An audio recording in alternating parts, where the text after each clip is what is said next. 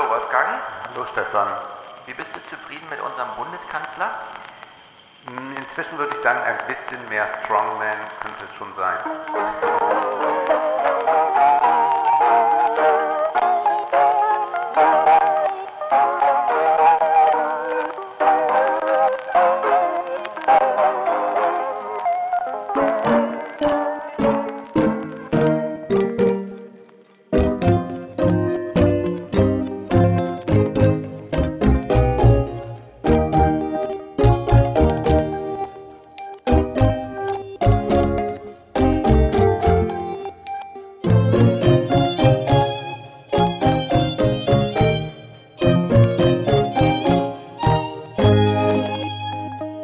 Das ist ein interessanter Einstieg, denn wir haben uns eben ganz kurz darüber verständigt, dass wir das Buch eigentlich gar nicht so richtig gut finden.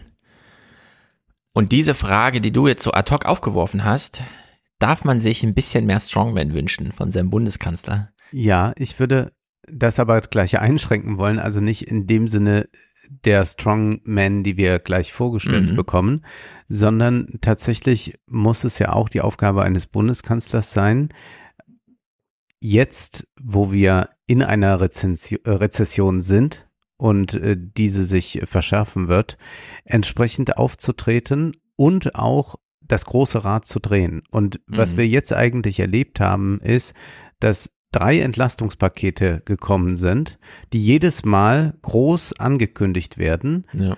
und man dann aber ganz viele Details bekommt und sagt, ah ja, das ist eigentlich ganz gut, da hat sich so ein bisschen was verbessert. Ja. Aber das, was eigentlich nötig wäre, angesichts der Krise, in der wir sind und in die wir noch schlittern werden, ist es viel, viel zu wenig.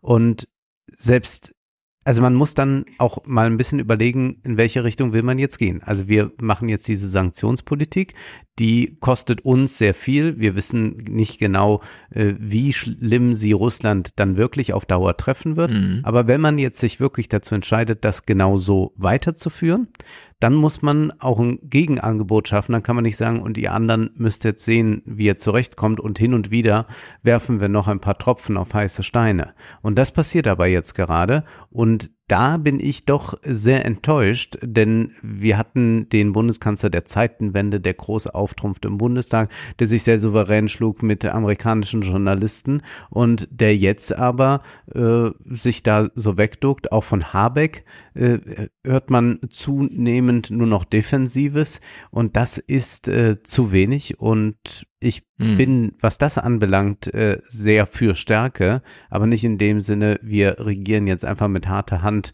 Ja. durch, also mit der eisernen Faust, sondern eigentlich müsste man jetzt mal schauen, äh, wie kann man dann äh, regieren und auch das große Rad drehen und dann ein Strongman sein in einem anderen Sinne, denn das wäre ja tatsächlich das, was auch den ganzen Strongman auf der Welt ein bisschen den Wind aus den Segeln nehmen würde, wenn man Ja. sieht, na, man kann schon auch sehr souverän auftreten und selbstbewusst und dann aber eine ganz andere Richtung gehen. Man muss nicht äh, gleich sagen, äh, jeder soll mal äh, mit Waffen Drogenhändler erschießen Hm. gehen.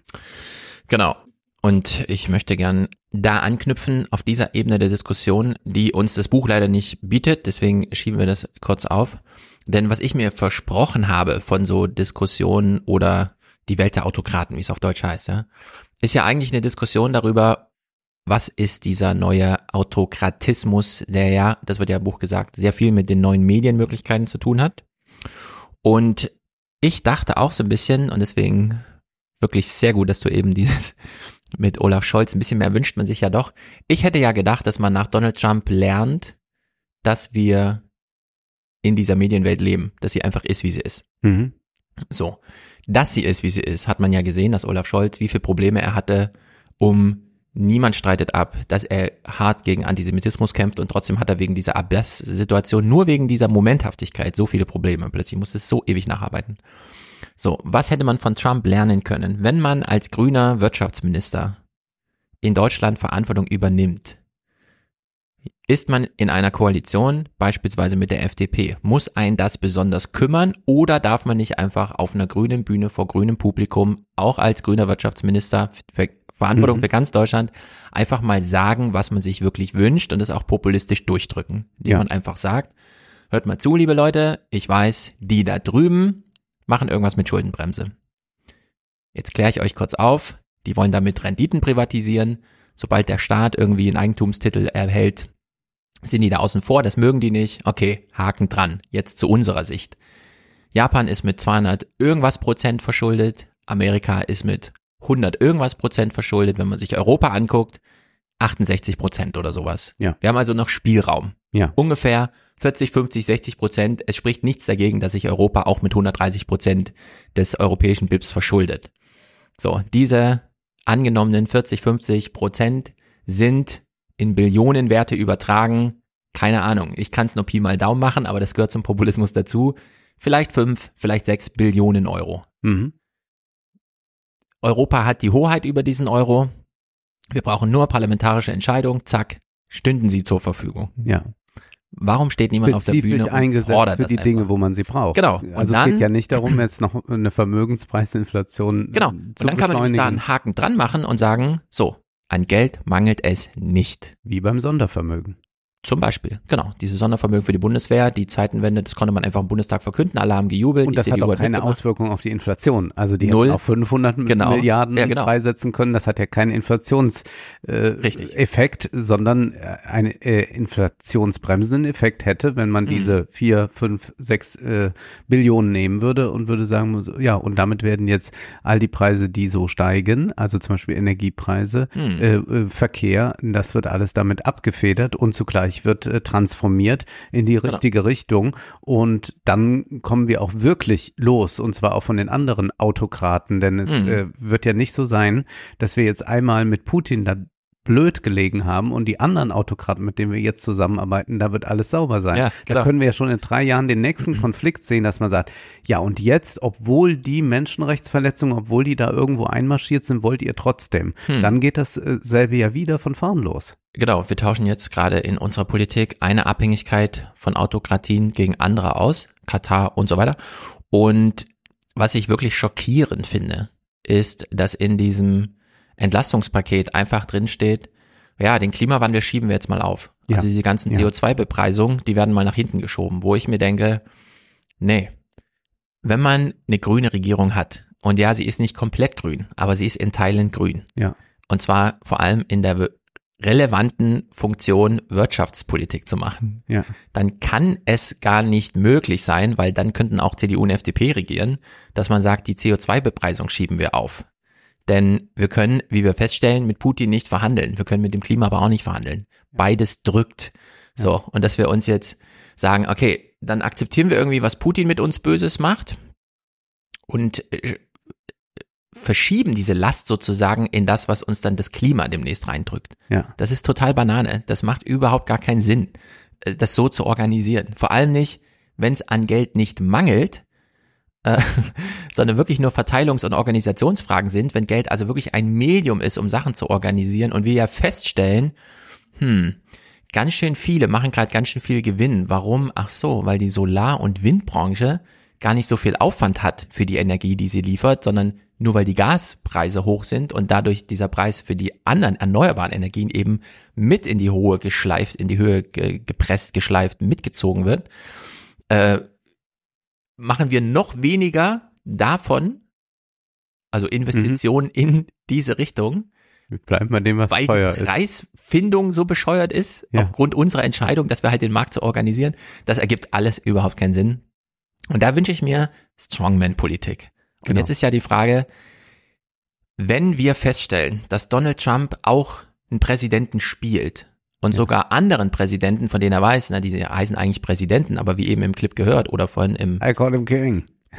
genau, ich nenne ihn einfach König. Ja. So, wir haben doch, wir haben auch schon häufiger über die Spielkönige gesprochen. Ja. Das Prinzip des Spielkönigs.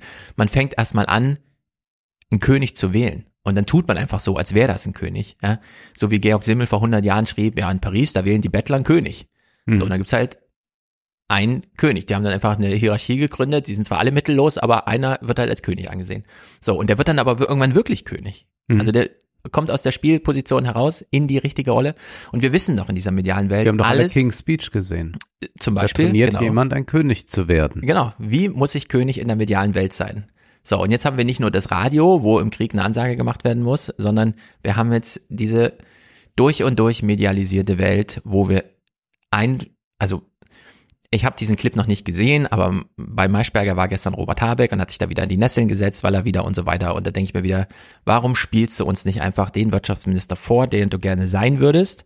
Und ja, du bist ein Grüner. Warum spielst du uns nicht einen grünen Wirtschaftsminister vor, wie du es gerne sein? Warum? Es ist auch eine unbegründete Angst. Also mein Eindruck ist, und auch wenn ich, äh, egal mit wem ich spreche, ähm, es hat sich da ganz viel getan. Also ich glaube, vor zehn Jahren wäre das Hm. äh, diskursiv noch so gewesen, dass man gesagt hätte, ja, ja, die Grünen, die kosten uns jetzt das ganze Geld und mit ihren ganzen äh, grünen Klimawandelsachen so, das brauchen wir alles nicht. Das ist jetzt so teuer für uns. Hin und wieder versuchen das noch so Leute wie Fleischhauer im Fokus oder sowas kann man auch in der Welt lesen. Aber das ist nicht der breite Diskurs gerade. Ja. Das ist nicht so, dass die Leute sagen, nee, Klimawandel, äh, das ist uns jetzt alles gerade zu teuer. Äh, man unterhält sich mit Leuten, die sagen, ja, ich habe jetzt auch überlegt, soll ich eigentlich noch im Garten Gemüse anbauen? Wie viel Wasser gieße ich da eigentlich drauf, um da ein bisschen was zu haben?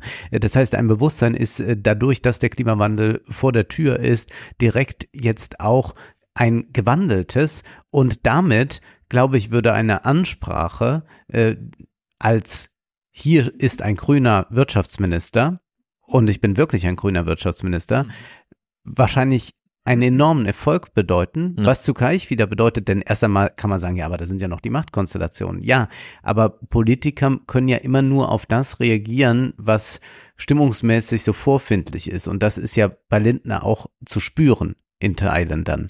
Und das heißt, wenn Habeck als starker grüner Wirtschaftsminister auftritt, wird Lindner sein liebe Freunde, ich rette die Welt, indem ich die Schuldenbremse einhalte, Ja. das wird nicht mehr ziehen. Ja, genau. Es fehlt hier einfach an Aufklärung, die man nachvollziehen kann und die ist eigentlich nicht so schwer. Ich verstehe das alles nicht. Ich meine, wir haben jetzt, äh, du hast diesen Populismus gegen die Grünen angesprochen, fünf Mark für ein Liter Benzin. Das Benzin kostet jetzt fünf Mark. Mhm. So, wer hat denn regiert die letzten 16 Jahre? Haben die Grünen das hervorgerufen, dieses Problem erschaffen? Nein, das war doch so. Die können es aber jetzt lösen. Ja, man so, es ist äh, äh, die SPD hat so ein bisschen geschafft, die roten Socken-Kampagnen abzuschütteln. Ja. So, die Grünen müssen sich da jetzt auch einfach mal befreien. So, die sollen jetzt einfach mal ihr Bürgergeld so erfinden, dass sie dieses ganze Hartz IV, Agenda 2010 und so weiter, dass sie sich davon frei machen. Gerhard Schröder haben sie soweit abgeschossen. Diese Art von Neustart, dass man jetzt so Tacheles redet, Ja. so Strongman-mäßig, dass man sich ein bisschen, ich habe das ja auch schon vor Jahren da in der Bundespressekonferenz mal sozusagen den Politikern empfohlen, sich mit den Influencern zu beschäftigen, nicht inhaltlich, sondern weil sie einfach Erfolg haben. Man lernt auf den Journalistenschulen alles, außer wie man Publikum aufbaut. Hm. So. Und das Gleiche gilt ja für die Politiker auch. Müssen sich jetzt einfach mal hinsetzen, sich die Autokraten anschauen und sich fragen, wie geht das? Wie kann man so eine, so ganze Länder sich unterwerfen und dann nur versuchen, methodisch daraus äh, etwas herauszuziehen, was sie vielleicht inspiriert. Und es klingt so ein bisschen, wie soll man sagen? Werdet jetzt auch Populisten. Ja, Nein, genau. das ist damit nicht gemeint. Ähm, Genau, denn die es ist ja so, Welt dass ist ja, wie sie ist. Die mediale Welt Ja. ist, wie die mediale Welt eben ist. Und es ist ja tatsächlich so, dass wir gerade schwach regiert werden, was die wirtschaftlichen Dinge anbelangt. Also ich wundere mich auch, dass da von wirtschaftlicher Seite so wenig Druck gerade entsteht, dass die sagen, also so kann es nicht weitergehen, wir müssen jetzt aber richtig mal durchgreifen, denn Ja. äh, es ist ja so, wenn man jetzt äh, die Leute arm macht, indem man sie nicht entsprechend unterstützt, indem man da Studenten jetzt eine Einmalzahlung von 200 Euro gibt, das verpufft ja alles so, Ja. damit sinkt ja die Kaufkraft. Das heißt, die Unternehmen werden bald Probleme haben, diese Produkte zu verkaufen, weil einfach nicht genügend Geld da ist bei den Leuten im Portemonnaie. Das heißt, das ist ja auch für die Industrie, sage ich mal, äh, keine rosige Aussicht, sondern volle Portemonnaies sind schon generell besser, wenn man Wirtschaftswachstum zum Beispiel Mhm. will oder selbst als eigene, als Unternehmen einfach nur wachsen möchte. Und da wundert mich, dass da noch so wenig kommt. Aber was man begreifen muss, ist, dass dieses nur zaudern, hadern und wir wollen da noch mal kleine Stücke machen und dass man auch jetzt schon drei Entlastungspakete hat, statt mal ein großes zu machen. Ja. Wahrscheinlich kommen auch noch vier, fünf, sechs. Wir werden Mhm. sie durchzählen noch. Aber es ist äh, damit natürlich eine hohe Attraktivität gegeben, die allein performativ hergestellt wird, aber das ist ja mal egal, wenn jemand auftritt und sagt, so, ich nehme die Sache jetzt mal in die Hand. Ja. Ob der das dann wirklich kann und was da dann eigentlich in den administrativen Bereichen geschieht, ob die dann auch sagen, gut, der hat da mal wieder Scheiße geredet, wir werden das aber schon irgendwie machen, das sei mal dahingestellt, aber derjenige ist dann vielleicht schon gewählt. Und ich glaube, dass man das als großen Augenblick erkennen muss, dass Macron das nochmal geschafft hat, gewählt zu werden und dass Olaf Scholz es geschafft hat, also quasi als Merkel-Fortsetzung in dem Sinne, dass er nicht der große Charismatiker ist, mhm. dass man jetzt aber noch einmal schaut, wie könnte die Politik sich so sehr rüsten, indem sie einfach Gutes tut für die Menschen, dass man sagen kann, na ja, gut, Populismus oder so ist ja alles gut und schön, aber das kann uns ja gar nicht betreffen hier, denn ja. die Leute sind ja zufrieden mit diesem anderen Politikstil. Ja. Wir haben die FDP, die einen Finanzminister ins Amt schickt, der in seiner Antrittsrede sagt, ich äh, bin hier Chef eines Ermöglichungsministeriums. Ja. Und ein halbes Jahr später hören wir nur noch, ja, wir können uns im Bundeshaushalt Spielräume erarbeiten. Ja. Aber ohne mehr Steuern und ohne Schulden. Geldzuflüsse, sondern einfach nur durch interne Verschiebung, wo man sich denkt, nee, hier wird gerade nicht in der Welt intern verschoben, sondern hier findet Revolution statt und äh, bitte mach es da auch. Meine sanfte Idee wäre zu sagen, wir machen nochmal einen Sonderhaushalt im Sinne von ein Jahr extra Haushalt. Also wir nehmen nicht den 2022er Haushalt und kleben nochmal 15 Prozent, also 60 Milliarden dran, sondern wir erfinden jetzt einfach ein Jahr. Es ist virtuelle Politik. Wir stellen jetzt nochmal ein Bundeshaushalt Jahr extra zur Verfügung, 400 Milliarden. Auf die Hälfte kann man sich bewerben. Die andere Hälfte wird für all das gemacht, wo jetzt Geld gebraucht ist. Ja. Wo man einfach wirklich mal Sachen ermöglichen kann. Und es ist einfach absurd, wie es läuft. Aber gut, damit können wir ins Buch einsteigen. Ja, die starken Männer. Äh, das Vorwort ist, glaube ich, ganz entscheidend. Du hast es ja schon angesprochen beim letzten Mal, denn das Buch war fertig, bevor äh, Putin in den Krieg zog. Also bot es sich an, nochmal. Ja, und Rachman diagnostizierte schon oder prognostizierte, das wird noch viel Leid in die Welt bringen, in ja. diese Strongman-Politik und er hat ganz schnell dann Recht behalten damit. Mhm. Und, und setzt sich ja. dann in diesem Buch mit äh, dem auseinander, was eigentlich äh, jetzt gerade der Fall ist oder beziehungsweise in den letzten zehn Jahren passiert ist. Und er sagt dann auch, in den Vereinten Nationen stimmten 141 von 193 Staaten für die Verurteilung der russischen Invasion. Mhm. Allerdings enthielten sich China und Indien, die beiden bevölkerungsreichsten Länder der Welt. Die Russen konnten sich damit trösten, dass die Staaten, die sich entweder enthielten oder Russland unterstützten, zusammengenommen für die Mehrheit der Weltbevölkerung standen. Ja. Und er macht einen anderen interessanten Hinweis. Für ihn ist ja Putin das Buch durch der Archetyp mhm. des neuen Autokraten, der vor 20 Jahren anfing, so ganz zaghaft und ja, vielleicht ist das wirklich so eine persönlich oder so eine mediale Eigenschaft von Putin, als gefährlich zu wirken, gerade weil er so ruhig ist. Dieses ja. leichte Lächeln auf der Bühne oder so.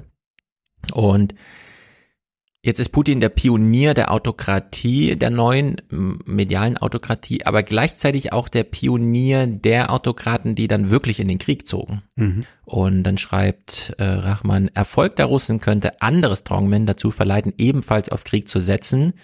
Wir müssten also, das heißt es, den Ukraine-Krieg nochmal unter diesen Pioniergesichtspunkten sehen. Mhm. Und diese Taiwan-Fragen und so weiter dann doch nochmal daran so ein bisschen anhängen. Das finde ich keinen schlechten Gedanken und verleiht dem Buch auch so ein bisschen Gewicht. Ja. Dadurch, dass das Vorwort und die Realität es jetzt nochmal so eingefangen haben. Wird hier ein Exempel statuiert, dem ja. man dann folgt? Oder ist das nicht so? Ist das vielleicht das Ende? Er gibt jetzt nicht genau Ratschläge, was zu tun wäre, wie die Unterstützung der Ukraine aussehen könnte. Jedenfalls äh, wäre damit, meint er, möglicherweise auch so ein Ende dieser Autokraten Regierungen eingeleitet, was ich jedoch nicht glaube. Also eine Niederlage äh, ja. löst noch keinen Dominoeffekt aus, äh, zumal wir es da durch die Bank mit Leuten zu tun haben mit einem extrem langen Atem, die immer wieder ja. äh, sich aufstellen lassen. Nun, wenn wir jetzt uns ansehen, was ist eigentlich so die These, dann sagt er also, es gibt einen neuen Politikertypus. Der Archetyp ist dabei Putin, jemand, der meist aus einfachen Verhältnissen kommt, dann oft irgendwo eine Karriere gemacht hat im Sinne von, also ein Karrierist sein und hat sich mhm. dann irgendwie nach oben gebracht und der das Spiel mit den Medien beherrscht. Also man äh, findet hier keine einzige Figur, die nicht sehr gut mit den Medien umgehen kann, nicht dafür berühmt ist, zu provozieren, ja. beziehungsweise man könnte es auch gleich, das fehlt ein bisschen in dem Buch, äh, gleich immer auf das Digitale projizieren, der es nicht schafft, viral zu gehen. Äh, genau, weil diese, äh, dieser Hinweis auf die mediale, äh, es gilt ja eben für beides. Die alten Medien waren irgendwie fasziniert, das haben wir ja bei Trump gesehen, ja. wie krass das CBS sich auch Werbeeinnahmen versprochen hat durch einfach nur Abfilmen von Trump-Veranstaltungen. Und dann kennen wir ja aus Italien und so dieses, ich filme mich im, in der Küche selber auf dem Sofa oder ja, im äh, Küchenbank sitzen, ja. in Brasilien genauso. Genau, und dann äh, werden da einfach diese Tiraden losgelassen, die dann viral gehen und so viel Unterstützung generieren. Das kannte man, also das kannte man wieder von Putin nicht, da war noch alte Schule und hat sich eben ja. im Stile von dann irgendwie oben ohne fotografieren lassen und so, aber hat es wieder groß gedreht. Bei Modi ist das ja auch ein interessanter Modus. Modi tritt nicht selbst auf mit krassen Reden, aber wenn jemand eine krasse Rede gehalten hat, macht er Selfies mit mhm. demjenigen, ja. um dann wieder darzustellen, wo hier die inhaltlichen Nähen sind und so. Bei also Modi heißt es ja, er könne gar nicht ohne Teleprompter irgendetwas sagen. genau, also Oder so Auto, so Neo-Autokrat zu sein, bedeutet nicht, dass man selber so krass mit dem Handy umgehen muss, aber die finden immer wieder Wege, es dann doch äh, für sich mhm. auszubeuten. Es geht in dem Buch, um die mal kurz alle zu nennen, um Putin, Erdogan, Xi, Modi, Orban und Kaczynski, Boris Johnson, Trump, Rodrigo Duterte, Mohammed bin Salman, also wir sind da wieder in Saudi-Arabien, Jair Bolsonaro und Abiy Ahmed. Aber jeweils auch, um dann noch Netanyahu, also er bringt immer noch genau. so in der Unterzeile des Kapitels immer noch mal die Konstellation. Ja. Netanyahu hat er, glaube ich, bei MBS mit drin. Das ja, genau. so. genau äh, weil die in gewisser Weise sich äh, connecten über Jared Kushner, ja. äh, der äh, Trump-Schwiegersohn. Und diese Connections sind äh, ganz interessant, die er aufzeigt da. Genau. Und er hat ja nochmal so eine Art Kartografie gemacht, China und Indien verkoppelt für die zwei größten. Russland und Türkei am Rande Europas, Orban und Kaczynski innerhalb Europas. Und dann Bolsonaro und AMLO, Andres Manuel López Obrador, also in Mexiko, eher linkslastig wohl oder wie auch immer. Ich kannte ihn gar nicht so im Detail. Ähm, die dann nochmal diese südmittelamerikanische Ebene abdecken. Also sie sind überall und sie sind miteinander gut organisiert, auch wenn sie sich nicht immer miteinander gut verstehen gerade Russland, Türkei, ne, das wäre echt nochmal eine Geschichte für sich, die wird gar nicht so deutlich im ja. Buch, wie die Zusammenhänge da sind. Aber ja, was ich am Anfang noch erstaunlich fand in diesem Vorwort. Das Vorwort der wurde ja geschrieben, als der Krieg in der Ukraine nur ein paar Monate alt war. Und er verweist nochmal drauf, dass im Kalten Krieg der Afghanistan-Einsatz in zehn Jahren zu 15.000 toten sowjetischen Soldaten führte und das hat Russland jetzt in einem Monat ereilt. Mhm. So viele Tote. Also wir haben es hier wirklich mit einem auch historisch äh, wirklich bedeutsamen Krieg zu tun, was ja. die Investitionen der Strongmen da angeht. Zehn Millionen Ukrainer in die Flucht geschlagen und 15.000 eigene Soldaten allein im ersten Monat da geopfert. Das zeigt schon, hier ist Skrupellosigkeit äh, das Programm der Strongmen. Und er nimmt die Medien und auch sich selbst gleich in die Verantwortung. Er schreibt in der Einleitung dann, die Tendenz westlicher Beobachter, viele Strongmen anfänglich für Liberale zu halten, fügt sich zu einem gewissen Muster. Als Erdogan in der Türkei an die Macht kam, beschrieb ihn die New York Times als einen islamischen Politiker, der auf demokratischen Pluralismus setzt. Mhm. In ähnlicher Weise sagte die New York Times der New York Times Kolumnist Nicholas Christoph 2013 voraus, dass Xi, Zitat, sich an die Spitze neuer Wirtschaftsreformen und wahrscheinlich auch weiter weiterer politischer Öffnung setzen werde. Er gab seiner Hoffnung Ausdruck, dass Mausoleum Mao Zedongs könnten im Platz des, äh, könnte vom Platz des himmlischen Friedens entfernt werden. Zwei Jahre später beschrieb Christophs einflussreicher Kollege Thomas Friedman Kronprinz Mohammed bin Salman als reformerischen Wirbelwind, von der Mission beseelt, die Regierungsführung in Saudi-Arabien zu transformieren. Als 2017 die Klagen über MBS Menschenrechtsverletzung lauter wurden, schien Friedman diese Einwände vom Tisch zu wischen, als er schrieb, perfekt ist nicht im Angebot. Irgendjemand muss die Aufgabe erledigen, Saudi-Arabien ins 21. Jahrhundert zu schleifen. Und dann gab es dann noch diesen britischen Journalisten, der den Aufstieg Narendra Modis 2014 mit folgenden Worten willkommen hieß. Indien braucht einen Stromschlag und Modi ist ein Risiko, das es wert ist einzugehen. Wer war das? Ich. Ja, genau. Es ist diese Ambivalenz komplett abgebildet, Mhm. auch auf der rein sachlichen Ebene. Im Vorwort stehen sowohl der Satz, in den 1930er Jahren stürzten Strongmen wie Benito Mussolini, Frances, äh, Francesco, Franco, Stalin und Hitler ihre Nation und die Welt in den Krieg. Putins Überfall auf die Ukraine wiederholt dieses tödliche Muster. Mhm. Zum anderen aber, aber wenn Putin in der Ukraine besiegt wird, könnte sein Scheitern den Anfang vom Ende des Zeitalters der Autokraten einläuten. Also entweder haben wir es mit einer, mit einem Vorboten eines dritten Weltkriegs zu tun, allein weil die Egos und ihre katastrophalen Fehler, ähm, wenn alles von einzelnen Personen und ihrer Klugheit abhängt, oder von einzelnen Männern, wie er Ja. sagt, kann ja nicht, man kann es ja auf die Männer begrenzen, äh, dann kann da ganz schön viel abhängen, wie zum Beispiel auch äh, solche Kriegsbeginne oder aber alle schauen sich den Weltlauf der Dinge an und stellen fest, hm, diese Sanktionen gegen Russland waren ganz schön hart und gewonnen haben sie den Krieg auch nicht, also versuchen wir es mal auch eher auf friedlichem Wege und kaufen Taiwan lieber, als das, was überfallen. Mal sehen, also das ist äh, hier so ein bisschen, ja, wie gesagt, ambivalent. Was man deutlich machen muss, ist, dass es nicht darum geht zu sagen, die sind jetzt alle gleich. Äh, In dem Sinne, das sind alles Diktatoren, sondern es Mhm. geht hier um Autokraten. Was aber sehr viele Autokraten verbindet oder fast alle, über die wir hier sprechen, bis auf Xi und MBS, wenn man es, glaube ich, genau nimmt, ist, dass sie demokratisch an die Macht gekommen Ja. sind, dass sie gewählt wurden. Und da finden wir auch ein Erdogan-Zitat, das sogar zweimal zitiert wird. Da sagte Erdogan einmal, Demokratie ist wie eine Straßenbahn, die man nimmt, bis man am Ziel angekommen ist. Genau.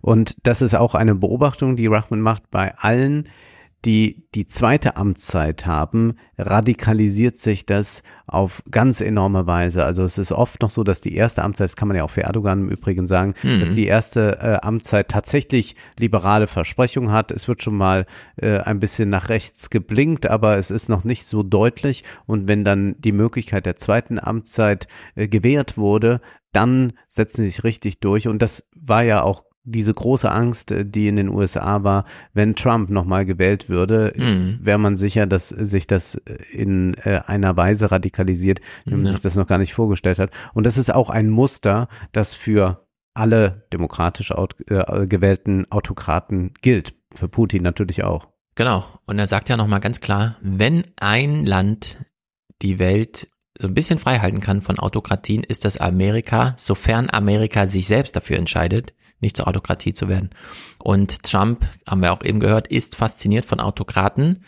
Das ist äh, sozusagen Common Sense, darüber kann man sprechen. Und dann schreibt er, was im Weißen Haus unausgesprochen blieb, war die Tatsache, dass Trump selbst einige autokratische Allüren in das Herz der größten Demokratie der Welt verpflanzt hatte. Ich würde sagen, größte Demokratie münzen wir mal auf Bevölkerungsgröße. Und äh, der David Axelrod hat ja auch in seinem Podcast jetzt bei der 6. Januar Kongressaufarbeitung immer wieder darauf hingewiesen, das ist auch Lehrmaterial. Für den Fall, dass wieder Trump oder jemand anders aus dieser Ecke gewinnt, kann man sich da anschauen, was man verhindern muss. Also, das ist medial eben nicht im Nachhinein zu so einer, klar habt ihr das getan, ihr habt nämlich alles dokumentiert sozusagen, sondern da muss man ein bisschen heimlicher vorgehen.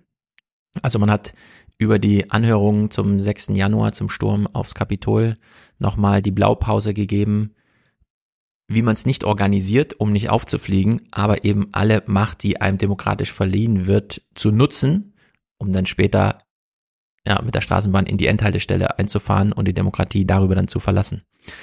Also schade eigentlich, dass uns das Buch am Ende dann doch so wenig gibt und wir aber so viele Fragen eigentlich an diese Ja, äh, so haben. eher so einzelne Anekdoten, die man bekommt, die man vielleicht schon wusste oder die einem äh, jetzt zum ersten Mal aufscheinen. Also zum Beispiel beschreibt der äh, Putin in den Nullerjahren wieder eine Journalistin ist, die ihm eine Frage stellt und er aber nicht auf die Frage antwortet, sondern erstmal erwähnt, dass sie einen unglaublich großen Ring hat mit einem großen Diamanten drauf Ja. und äh, das würde ihn jetzt wirklich mal interessieren. Und dieser diese Art der Kommunikation, äh, die finden wir immer mehr, also dass äh, nicht mehr das äh, formale Antworten gefragt ist, sondern das informelle dann hineinkommt und dass damit aber auch so eine Macht ausgedrückt wird, dadurch, dass ich äh, sagen kann, ich als Präsident kann einfach auch mal eine Rückfrage stellen, wie ich es Ja. möchte Ich und kann auch vom Thema. Thema, Genau. Ja. vollkommen weggehen. Also solche kleinen Details sind es, die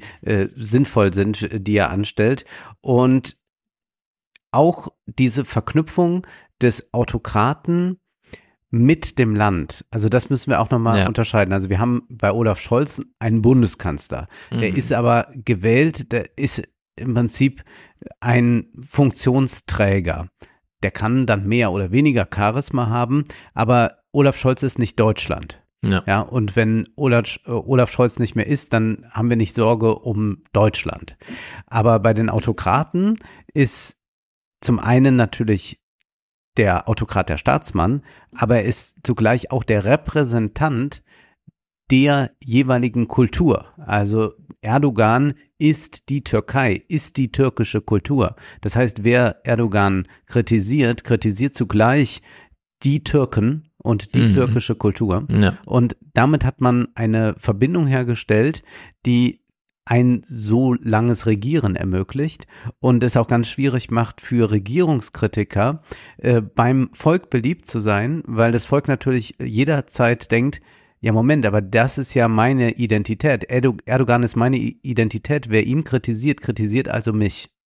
Hm, genau, das haben wir, und da ist er sehr mutig in Israel, Mhm. wo ja Netanyahu begann, das als jüdische Nation zu markieren, obwohl ja nicht alle Einwohner jüdisch sind. In Amerika Sonderfall, Trump schlägt sich auf die ethnischen weiße Arbeiterschicht, die von sich weiß, sie schrammt gerade knapp noch über die 50-Prozent-Linie. In China ist allerdings ganz anders. Die Uiguren sind dort eine krasse Minderheit und bedrohen niemanden, Ja. was so Umfolgungsgedanken oder sowas angeht, dass da mis- muslimische ähm, Evolution in der Bevölkerung gibt und trotzdem ist man da so hart und in Indien, es sind 80 Prozent Hindus. Ja. Trotzdem tun die so, als würden sie von 80 Prozent anderen da irgendwie übernommen und Also immer Komm halt in diesen Paranoide kommt auch der dazu. Hindu-Nationalismus da irgendwie rein. Äh, medial, klar, lässt sich das dann alles irgendwie abbilden, aber äh, das zeigt schön, egal wie die faktische Grundlage ist der ethnischen Verteilung, das Argument wird einfach immer gemacht. Ja. Und dient damit auch diese Verwechslung von äh, Staatschef und Staat ähm, äh, mitzutragen, wobei hier ganz klar im Buch drin steht, und das ist auch ein Auftrag an deutsche Medien, es ist ein Wunsch dieser Autokraten, stellvertretend namentlich für ihr Land zu stehen. Mhm. Und es ist aber ein Problem in den deutschen Medien, wenn wir immer nur von Putin, Putin, Putin, obwohl man das Wort dann eigentlich mal austauschen müsste mit Russland, Russland, Russland und so weiter. Also wenn man gar nicht mehr wahrnimmt, was da noch äh, stattfindet. Es gab ja immer wieder diese Versuche von Angela Merkel, wenn man schon in China ist, trifft man sich auch noch mit der Zivilgesellschaft. Ja. Und das hat ja kein deutscher Journalist jemals in der Härte, in der man das betrachten muss, ernst genommen, sondern man war immer bei Xi und hat dann auch noch die Opposition besucht. So. Hm. Aber dass es da einfach einen Staat gibt, der von dem Xi nochmal zu unterscheiden ist, der aus mehr besteht als nur Widersacher gegen Xi und so weiter, sondern dass es da eben noch auch unpolitische Zivilgesellschaft gibt, das findet einfach immer gar nicht mehr statt. Und wir haben diese Denkweise ja jetzt auch bei der Diskussion um die Visa für Russen. Dass Zum man Beispiel, sagt, äh, die sollen erstmal am besten ein Bekenntnis ablegen, dass sie Genau. gegen den Krieg sind, also sollen einen Gesinnungstest machen. Wenn wir das jetzt anfangen einzuführen, dann müssen wir Identitätspolitik an jedem Flughafen betreiben. Also dann Genau. kann man aus ganz, ganz vielen Ländern Leute befragen, wie stehen sie eigentlich zur Ehe für alle? Oder eben noch härter, wir stellen fest, sie sind Russen und wir lassen sie da nicht rein. Das Ja. ist ja das Ansinnen der Genau. osteuropäischen Länder gerade, dass man da einfach wirklich alle in die nationale Sippenhaft nimmt. Es gibt hier am Anfang noch äh, in der Einleitung so einen interessanten historischen Hinweis. Aus den Ruinen des Zweiten Weltkriegs stieg die Freiheit empor, breitete sich 60 Jahre lang auf der ganzen Welt aus. Stets gab es Rückschritte und die Definition dessen, was Demokratie ausmachte, blieb immer etwas unpräzise. Aber alles in allem war klar, wohin die Reise ging. Mhm. 1945 gab es zwölf Demokratien und 2002 sind es 92 gewesen. Also hielt sich irgendwie die Waage und seitdem hat die Gruppe der Länder, die formal als Demokratien definiert werden, ihren kleinen Vorsprung gegenüber deren autokratischen Regime verteidigt. Aber der Prozess demokratischer Erosion hat begonnen. Also er macht diesen Punkt wahrscheinlich nicht nur, um sein Buch jetzt zu rechtfertigen, sondern weil das diese Beobachtung ist, wir sehen jetzt die Verwerfung durch den Krieg. Wir Ja. können ihm sagen, ja, das stimmt. Der Druck ist da und er kommt ja dann, finde ich auch erstaunlich, recht deutlich auf Orban und äh, die Peace-Partei in Polen zu sprechen und so. Also es rückt dann schon ziemlich nah ran und Frankreich ist ja auch ein Thema. Auch da Kurioses ja wirklich. Also einmal Polen, äh, Kaczynski und seine Katzen, äh, diese Katzenliebe. Ich will das einfach mal wiedergeben, weil man das sonst nicht so häufig, glaube ich, liest. Ja. Und zwar äh, sagt er hier, und das wurde ihm von einem Freund Orbans wiederum erzählt, Kaczynski ist die dominante Figur in der regierenden Partei viel mehr als Präsident Duda. Doch er ist auch ein Einsiedler, der kein Englisch spricht und sich zu Hause bei seinen Katzen und seinen Büchern wohler fühlt als auf der Weltbühne. Als er zwischen Juli 2006 und November 2007 kurzzeitig polnischer Ministerpräsident war, wohnte Kaczynski bei seiner Mutter, nicht in der offiziellen staatlichen Residenz und spendete 20 Prozent seines Gehalts für ein Katzenhilfswerk. Ja. Als er an die Macht zurückkehrte, stellte er sich bereitwillig als Schüler Orbans dar, indem er dem ungarischen Ministerpräsidenten 2016 sagte, Viktor Orban hat gezeigt, dass in Europa vieles möglich ist. Sie haben ein Beispiel gegeben und wir lernen davon. Ja, Kaczynski ist sowieso die verrückteste Person, die hier drin steht, weil das so gar nicht passt. Äh, in dieses autokratische Bild. Ich will auf die Bühne, ich will was darstellen, ich will mich mit meinem Land unverwechselbar machen. Nee, da strebt er nicht mal Regierungsämter an, sondern bleibt halt Parteichef einfach, will kein Englisch sprechen, will nicht ins Ausland reisen, vergräbt sich da und kommt dann aber immer mit dieser äh, Kultur- und Ideologiearbeit um die Ecke Ja, und macht jetzt auch schon wieder dieses 1,3 Billionen Entschädigungsforderung gegen Deutschland Fass auf und so. ja, ja, ja. Also es ist ganz verrückt. Und bei Orban hat mich eine Sache sehr gewundert, auf die auch nur kurz eingegangen wird, da könnte man viel mehr zu schreiben.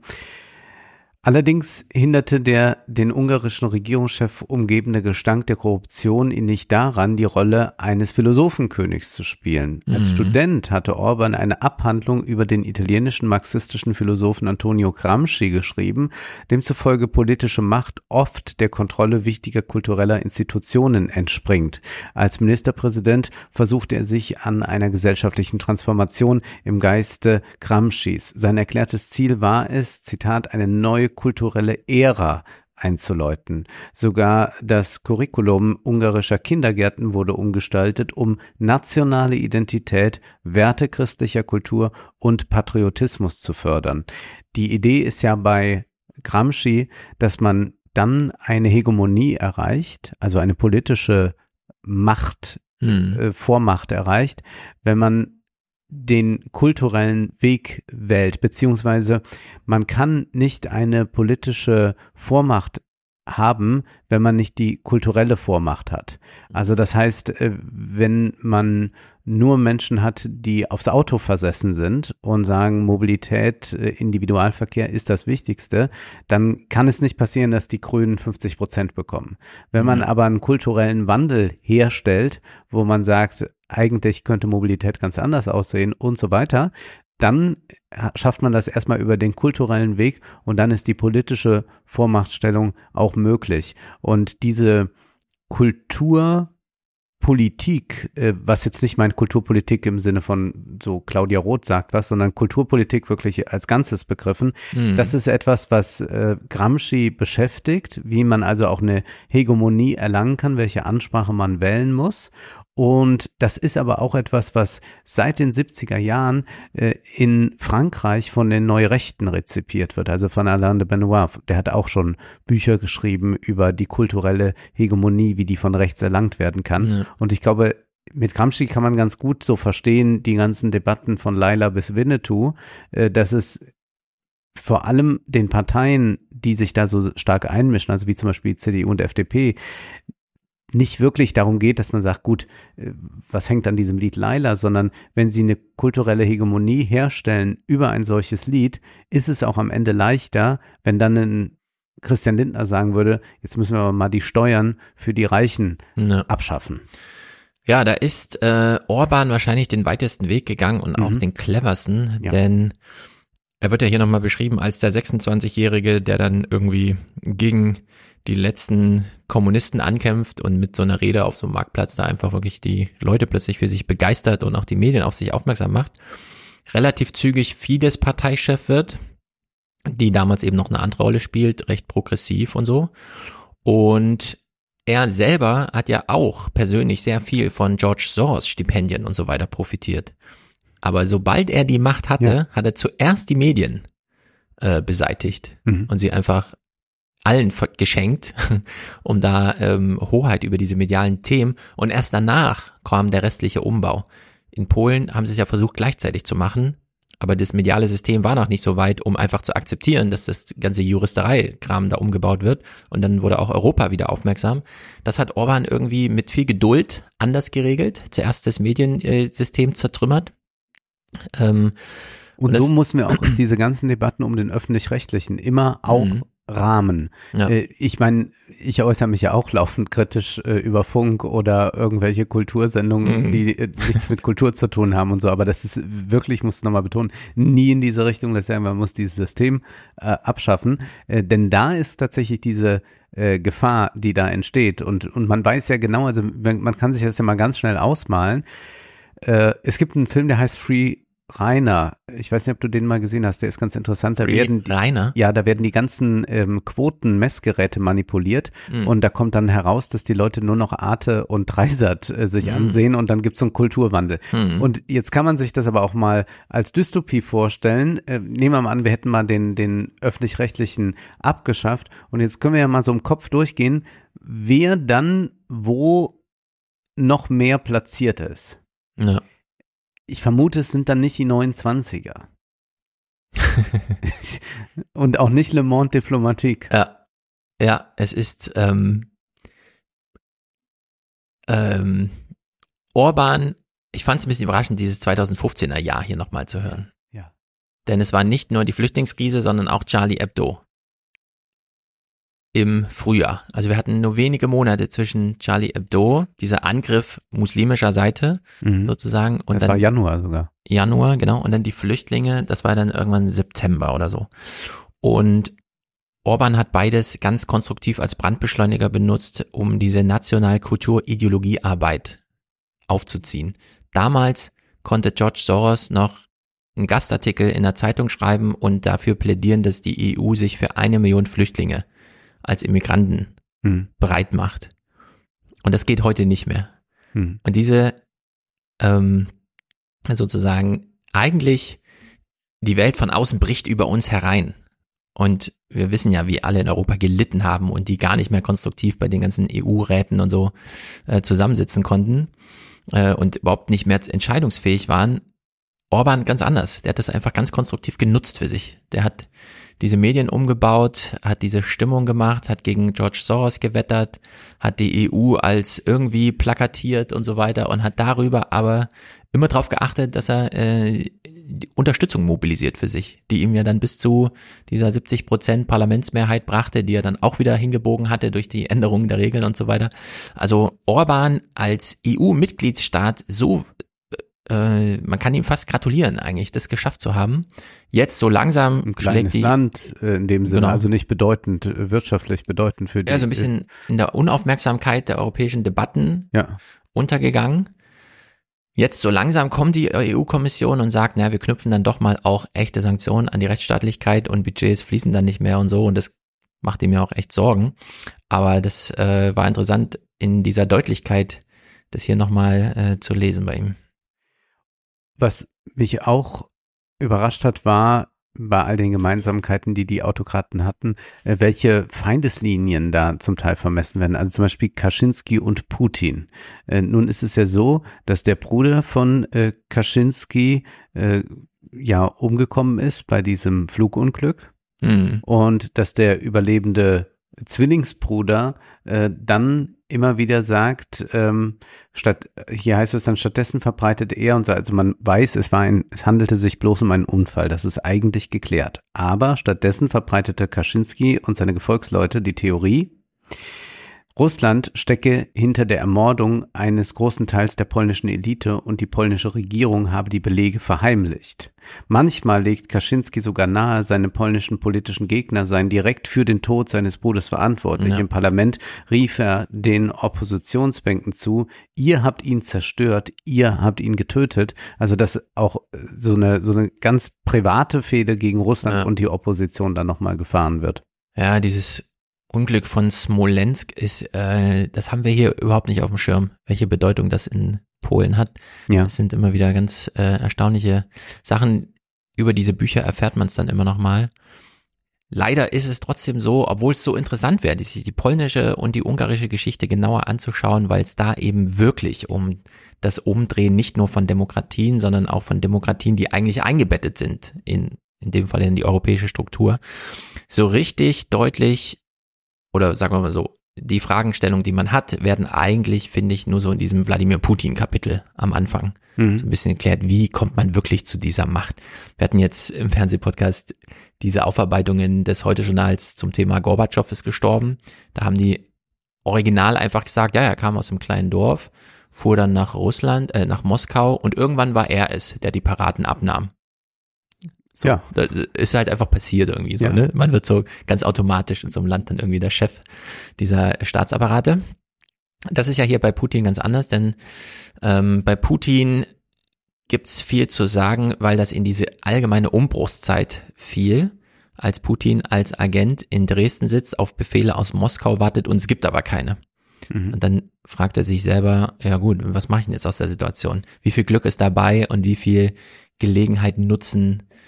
Und was ich vorher nicht wusste, was hier äh, gut dargestellt wird, Putin kam irgendwann in die Rolle, die präsidentiellen Immobilienvermögen zu verwalten, was ja eine sehr krasse informale Macht ist, weil man da über seine Unterschrift sehr viel hin und her schieben kann. Also sehr Mhm. vielen was zugutekommen lassen kann irgendwie. Und er kümmerte sich immer ganz rührend um die Vermögen der Mächtigen, bis er dann selber so ein Mächtiger wurde. Und dann aber diesen Apparat auch kannte. So wie ich es auch gut finde, dass Olaf Scholz eben vorher Finanzminister war, damit dem Lindner nicht allzu sehr auf der Nase tanzt und er auch nochmal weiß, wo man da anrufen kann. Ja, Mhm. so.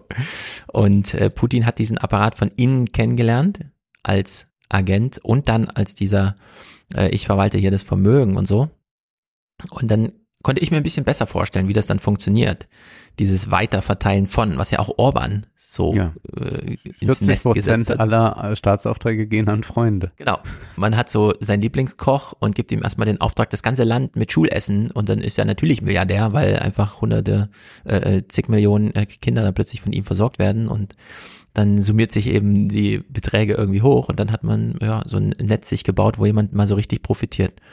Also Putin, auch diese Geschichte 2007 Münchner Sicherheitskonferenz, das ist dann sechs, sieben Jahre nach seiner Rede im Bundestag gewesen, wo er Mhm. noch diese eurasische Sicherheitsarchitektur auch als Reaktion auf den 11. September vorstellt.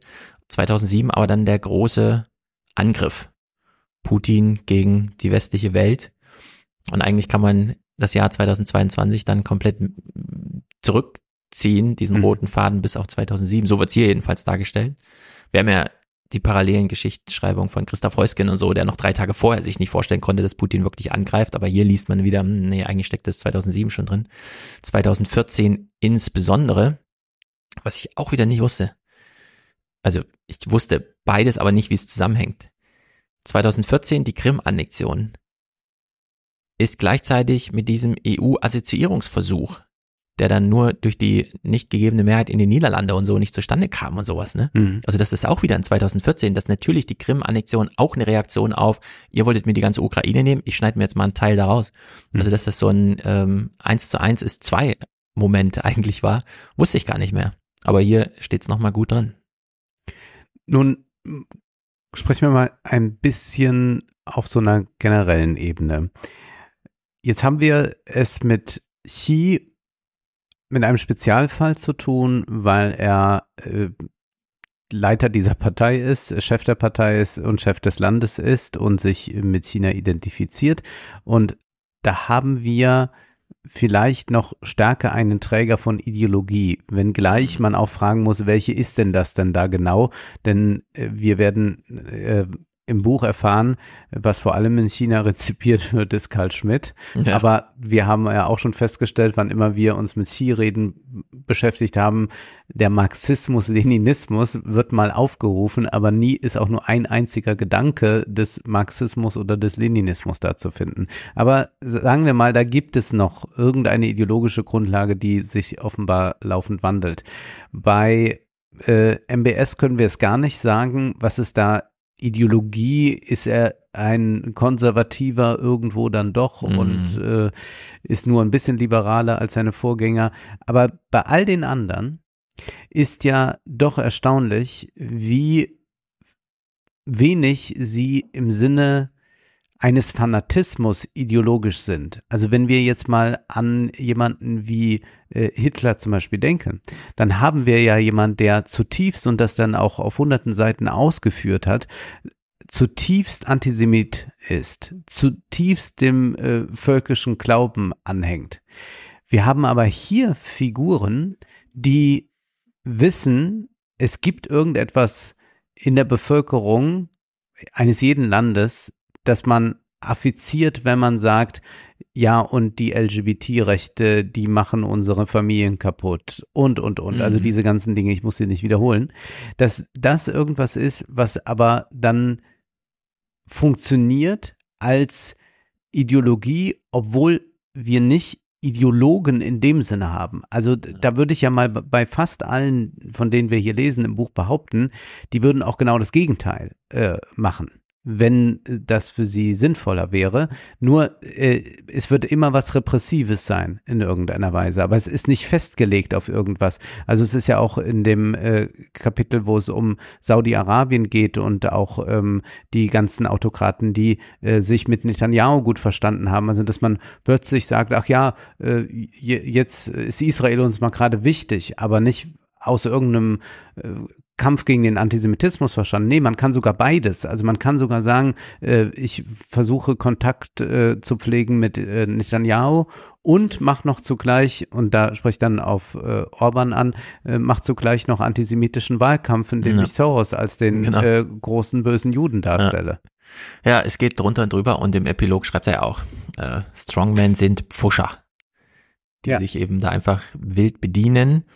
Am Ende geht es darum, diese Straßenbahn zu fahren, also die Gesetze, die man vorfindet, nur noch als Waffe gegen die Gegner zu verwenden und gar nicht mehr als das Institu Institutionengefüge, das den Staat eigentlich darstellt, dem ich mal kurz diene. Aber dann ist es ja was ganz Individualistisches. Also es ist ja, oder sagen wir Idiosynkratisches, dass man sagt, ich will Präsident sein, Hm. ich will hart regieren, ich will, dass Menschen vor mir Angst haben, mich andere aber auch bewundern.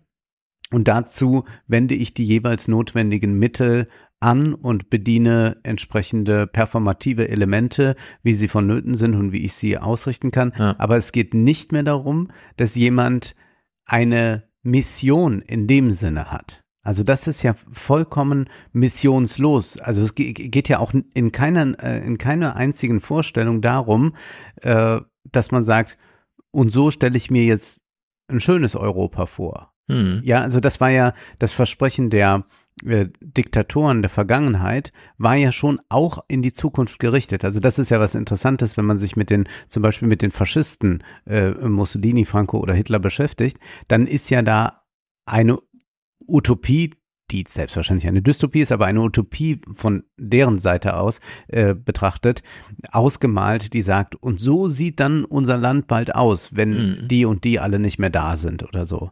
Und dieses Moment gibt es ja hier überhaupt nicht mehr, sondern es gibt ja eigentlich nur ein Chaos stiften, wie dann dann mit Law and Order regieren. Man verspricht natürlich schon mal sowas wie, es werden keine Drogen bald mehr genommen oder sowas, das Problem lösen wir. Aber es ist eigentlich nur noch Hm. der Bezug auf irgendwas Vergangenes, Genau, der ist ja, der zieht aber sich nicht ja mehr durch. auf was Zukünftiges. Genau. Ähm, Putin hat das ja mitgebracht, diese Idee von mit meiner Hilfe schließen wir an an die Zeit, als es den Menschen gut ging und das Land groß war. Mhm. Und äh, Rachman stellt ihn uns als den Prototypen des neuen Autokraten vor und Trump hat das ja genau kopiert. Mit mir schließen wir wieder an, als Amerika mal great war. Und jetzt machen wir es again. Also dieser totale Rückbezug, weil eigentlich man dann sind es ja dann Endzeitgestalten. Äh, Ich meine, du sprichst heute noch über Bunker, aber Mhm. eigentlich ist das schon so eine Bunkerpolitik. Ähm, es ist auf jeden Fall interessant, dass man hiermit ja eigentlich Debatten aus dem Weg geht, weil man sich einfach darauf verlässt, wenn ich nur die Signalworte in den Raum stelle, früher, Vergangenheit, die gute alte Heimat und so, dann muss man das nicht weiter verargumentieren, sondern die Leute fühlen das einfach. Mhm. Wenn man jetzt so wie du eine neue Ideologie, ich meine, wenn die da in China Schmidts Großraumtheorie lesen und das auf die Meere dann irgendwie, das ist halt, das verfängt ja nicht, äh, sondern Nee, das ist für deren. Genau, das müsstest du dann Think aufwendig erklären und so. Deswegen, Chi verpflichtet ja auch alle, die müssen dann Selfies machen, wie sie seine Reden schauen, damit sie auch wirklich alle dreieinhalb Stunden da dabei sind. Das ist ja äh, kein Modell, das jetzt irgendwie flächendeckend funktioniert. Ja, sobald man heute eine neue Idee vorstellt, macht man sich ja angreifbar, weil irgendwer eine andere neue Idee hat und dann hat man diesen dieses Spiel der Ideen, wenn man einfach nur an die Vergangenheit erinnert und sie nochmal zurückholen möchte, dann ist das das Programm. Mhm. So, und wenn dann jemand anders kommt und sagt, ich will das aber auch, dann konkurriert man um die gleiche Idee, aber man hat nicht zwei Ideen. So, und dann Ja, setzt ja. sich derjenige der durch, der die bessere Show abzieht. Und das ist halt, Ich finde In es halt Fall wahnsinnig banal, weißt du, ich äh, liebe ja, Ja. die Theorie sehr und ich äh, muss mich hier mit Menschen beschäftigen, die nicht mehr einen Theoriebezug haben. Dann bin ich am, im letzten Kapitel schon froh oder im vorletzten, wenn es dann heißt, ja, äh, Karl Schmidt spielt für Steve Bannon eine Rolle, Orban äh, kennt Karl Schmidt, da und dort wird Karl Schmidt gelesen, in den chinesischen Universitäten gibt es ein Karl Schmidt Revival, beziehungsweise viele entdecken ihn jetzt Mhm. zum ersten Mal. Das finde ich noch interessant. Da kann ich noch was Geopolitisches ableiten, Ja. weil die Großraumtheorie sagt, man darf sich nicht in andere Großräume einmischen. Jeder Großraum macht, was er will für Ja. sich. Und das war natürlich äh, von Karl Schmidt äh, auch im Zuge des Zweiten Weltkriegs äh, geschrieben, wo er sich einfach eine Intervention verbeten hat, natürlich. Und es ist also eine interessante äh, Theorie, jedenfalls, weil sie anti-universalistisch ist. Und das ist ja was, äh, wir hatten auch mal so einen Zizek-Text hier im Salon, dass äh, dieser Anti-Universalismus äh, von den einzelnen Autokraten ja vertreten wird. Klar, weil jeder möchte ja machen, was er will. Mhm. Der Duterte möchte äh, einfach Leute erschießen und auch noch damit prahlen. äh, Putin will in Länder einmarschieren und Ja. Xi will äh, die, die, die Leute dazu zwingen, dass sie vier Stunden lang seine Videos gucken und die Uiguren werden auch weggepackt und jeder soll jetzt da machen, wie er will und nicht gestört werden. In, in meiner Badewanne bin ich der Kapitän. Mhm. Und ich lese das alles und finde diese verrückten Details bis hin zur Katzenliebe von Kaczynski und muss aber sagen, aber gibt's nicht noch irgendwas Höheres? Ja, also, also aber, also diese, diese, diese Sehnsucht von mir nach Theorie, verstehst du die? Und dann habe ich hier, es sind einfach ganz banale Menschen. ja. Diese Liebe der Theorie, manchmal ist es ja auch, ähm, aus Verlegenheit weiß man nicht, wie es geht. Ich kann dir aus privater, anekdotischer äh, Erfahrung von gestern kurz berichten. Es ist also hier Schuleinführung Ja. und es geht darum, auch die in der Schule tätigen, aber nicht so richtig präsenten Organisationen vorzustellen, wie zum Beispiel ein Förderverein. Elternbeirat und sowas, das kennt man ja aus dem Kindergarten. Förderverein ist in der Grundschule neu. Und für Eltern, die ihre Kinder zum ersten Mal einschulen, das erste Kind mitbringen, ist das neu. Was ist ein Förderverein? Und dann wurde ich gebeten, kurz den Förderverein vorzustellen. Und ich habe mir dann auch überlegt, was sage ich denn jetzt? Stehe ich vorne und mache das wie alle Fördervereinsvorstände, die dann so, hm, ja, also der Förderverein macht so diese und diese und diese Aufgabe. Äh, Sie können sich ja überlegen, ob Sie da irgendwie unterstützen wollen, wie auch immer. Nein, ich gehe natürlich nach vorne und sag, liebe Eltern, ich bin hier, um den Förderverein vorzustellen. Ich bin aber auch hier als Vater, der heute zum dritten Mal ein Kind einstellt, äh, einstellt, die Schule bringt, einschult. Ich weiß also, wie Sie sich gerade fühlen. Sie wollen einfach nur, dass vormittags der Unterricht läuft und nachmittags die Betreuung. Wozu brauche ich noch einen Förderverein?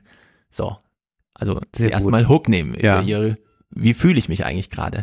Und dann sage ich, ja, aber wissen Sie, wenn Stadt und Land sagen, wir machen nur ein halbes Jahr Schwimmunterricht, dann kommt der Förderverein und finanziert die zweite Hälfte.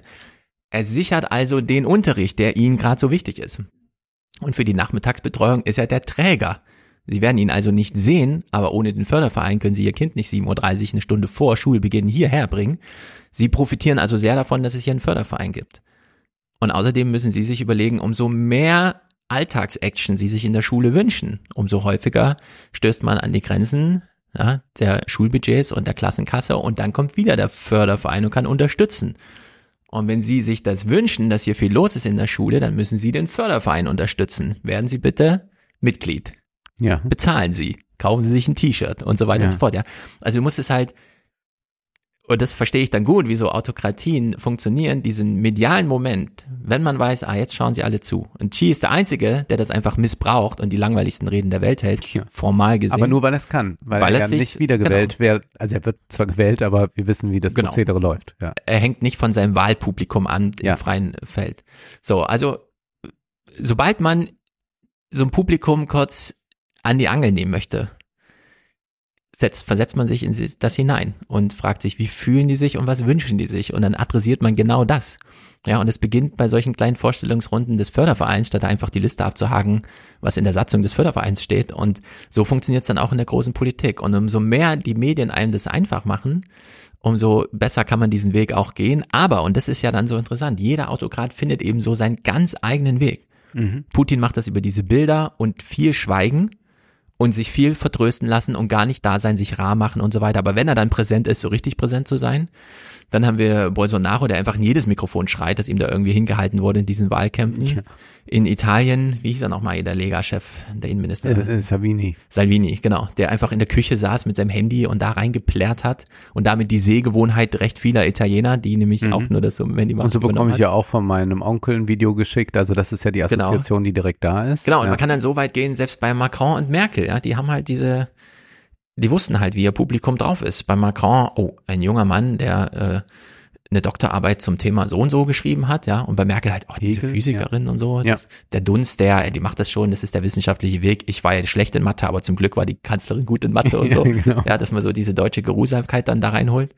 Und ja, aber da ist das Buch leider, obwohl sich die Person so einzeln vornimmt, werden diese Mechanismen der biografischen Gestaltung, welche Gelegenheiten werden genutzt, welche werden ihnen auch geboten durch die demokratischen Institutionen, die dann so langsam abgeräumt werden. Da ist so ein bisschen schwach, obwohl der Autor so viel immer erklärt, Er wen weiß, er hat getroffen alle, hat er so. hat alle getroffen und gesehen. Ja. Er war in allen Ländern. Aber so richtig äh, erzählen kann Jede Mal irgendwie nicht. am Tisch äh, gesessen. Und ich glaube, das ist vielleicht ein bisschen das Problem, dass er mit jedem Mal geredet hat und all das. Und ich hatte beim Lesen mitunter den Gedanken, und jetzt müsste jemand kommen, der das Buch nimmt und so ein Buch drüber schreibt. Mhm. Äh, nämlich eines, das das ein bisschen sortiert und ordnet. Und diese Frage, die ich jetzt eben gestellt habe, inwieweit sind die ideologischen im Sinne, äh, du hast sie jetzt äh, sehr gut mit dieser Gest äh, Anekdote von gestern beantwortet. Äh, man kann sie auch anders beantworten mit Boris Johnson, denn da habe ich noch mal ein Detail erfahren, davon wusste ich überhaupt nicht. Und zwar heißt es da, in Wirklichkeit stand ein viel größeres Kalkül hinter seiner Entscheidung, also Boris Johnson, äh, wie das nun ist, dass er pro Brexit, Mhm. gegen Brexit und so weiter.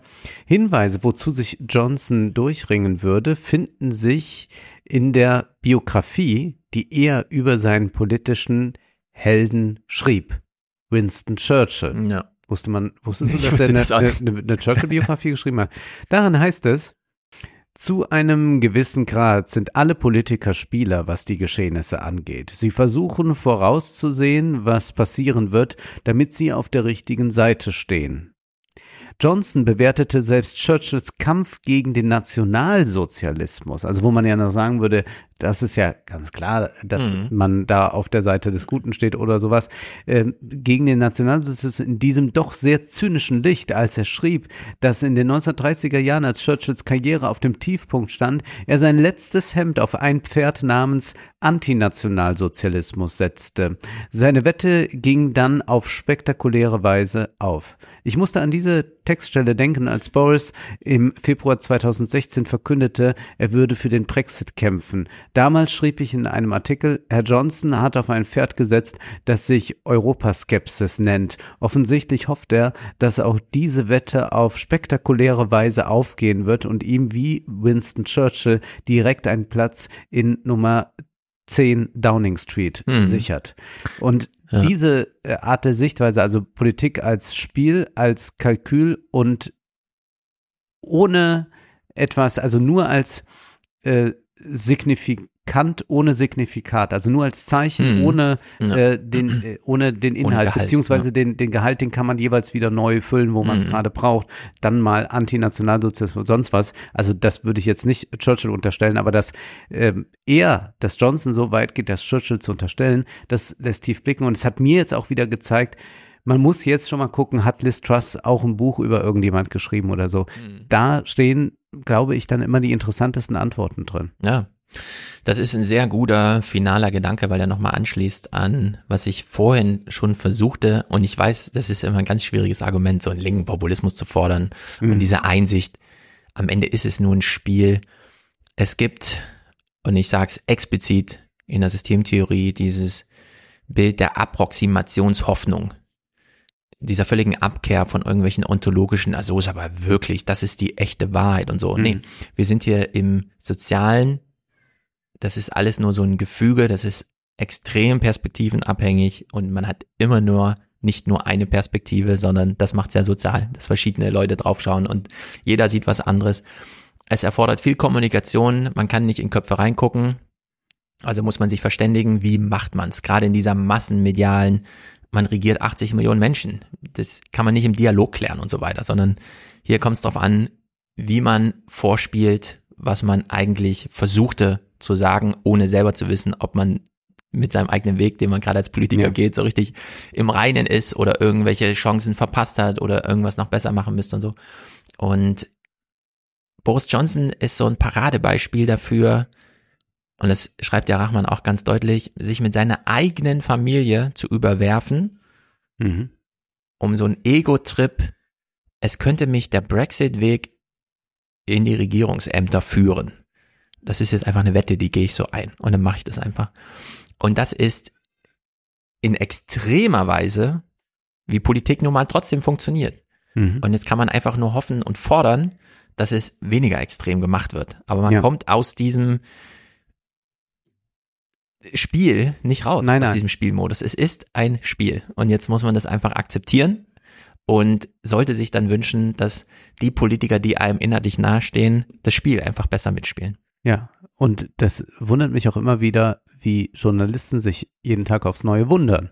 Wenn zum Beispiel die SPD dann übers Wochenende sich doch mal überlegt, na, wir müssen mal mit diesen Entlastungspaketen und so, wir äh, gehen jetzt noch mal voraus einen Schritt und sagen, wir wollen das und das haben. Ja. Und dann regen sich äh, Grüne und äh, Journalisten, denen ich unterstelle, dass sie die Grünen ganz toll finden, unglaublich darüber auf, dass die SPD jetzt da den Koalitionspartner fand, wo ich sage, nein, das ist jetzt das Spiel. Ja. Die haben jetzt so irgendwas in den Hinterkammern ausbaldowert. Das hat alles nicht so richtig geklappt. Und dann hat äh, wahrscheinlich Scholz dann gesagt, Feuer frei, jetzt machen wir es mal auf diese Weise. Und so funktioniert äh, die Politik und da kann man nicht naiv sein. Alles andere wäre wirklich so ein Denken, äh, treffen sich äh, fünf äh, Vernünftige und resonieren jetzt nur darüber, was ist das Vernünftigste, was wir gemeinsam tun können. Aber das hat dann mit Politik nichts zu tun. Ja. Das hat äh, eben diese, Fe- äh, diese Sphäre der Interessen. Das kann man tatsächlich auch bei Karl Schmidt lehr äh, lernen. Also ich würde ja auch mal empfehlen, Karl Schmidt von links zu lesen. Vielleicht noch ein kleines Detail, was ich interessant fand,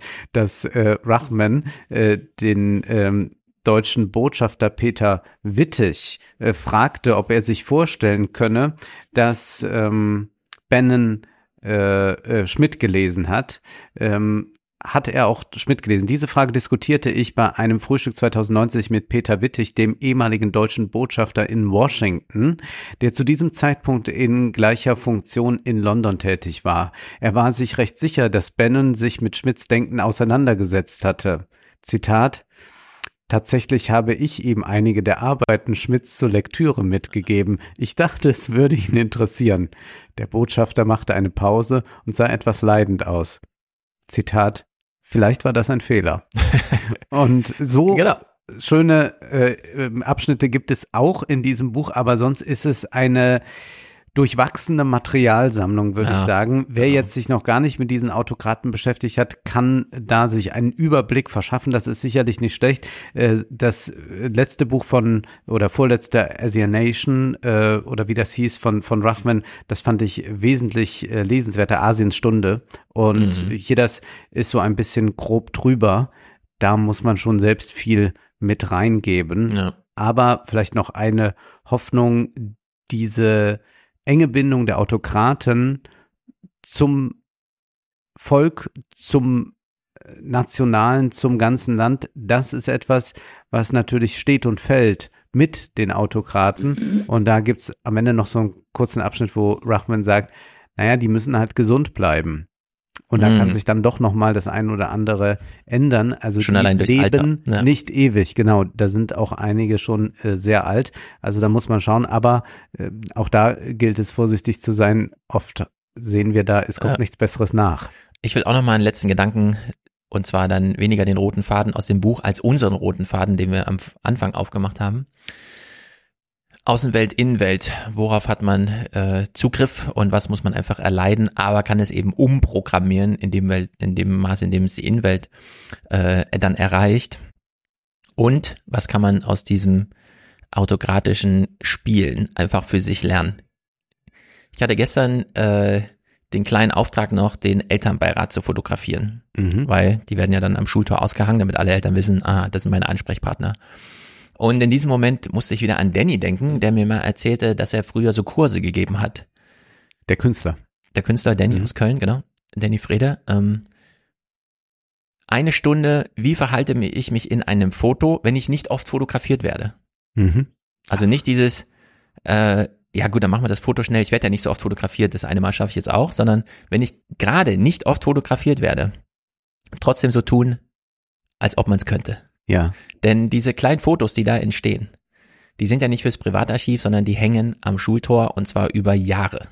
Ja. So, will man sich jetzt wirklich in einer Situation, in der es einem so ein bisschen, ah ja, jetzt fotografieren ist ja eh viel Trubel und so, na gut, dann bringen wir es schnell hinter uns. Nein, man muss in diesen Momenten akzeptieren, dass das einfach für die Ewigkeit ist, so halb. Mhm.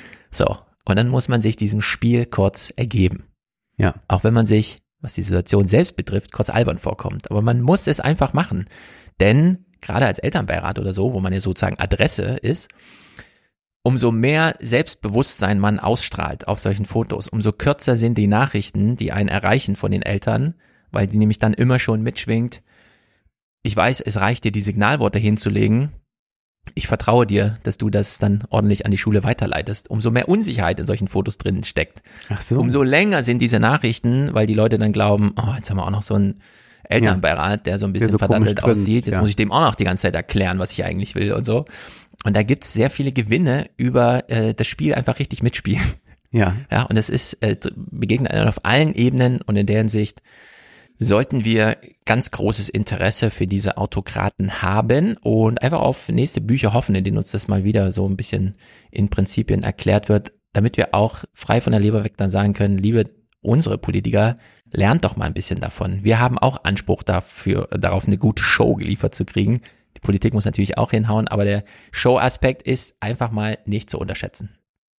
Der Journalist Gideon Rachman nimmt uns in seinem Buch Welt der Autokraten mit auf eine Reise durch eine autokratisch regierte Welt. Er stellt uns verschiedene Typen vor, wie Duterte, Bolsonaro, Boris Johnson, aber auch den Archetypen Putin. Und wir lernen in dem Buch, wie ideologiefrei diese Ideologen unterwegs sind, wenngleich dieses Buch sehr oft an der Oberfläche nur kratzt.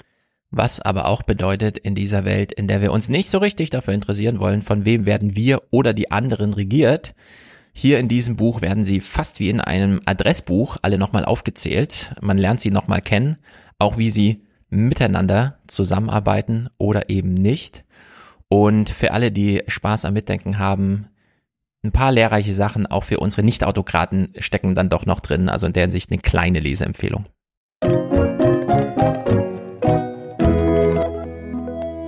Wir sprechen jetzt über Werner Herzog Mhm. und du siehst, Stefan, ich habe gar kein Buch hier. Wo ist liegen. es? Was ist los? Habe ich es etwa als E-Book konsumiert? Ist es zu schwer? Nein. Nun, Werner Herzog, du weißt, es hat diese wunderbare Stimme. Ja. Und dann sah ich tatsächlich, er hat seine Memoiren komplett als Mhm. Hörbuch eingelesen. 15 Stunden. Sehr ich gut. würde das allein schon aufgrund dessen, wie er es liest, Ja. empfehlen, sich das anzuhören und nicht zweieinhalbfache Geschwindigkeit oder sowas, Stefan, sondern wirklich ganz genießen.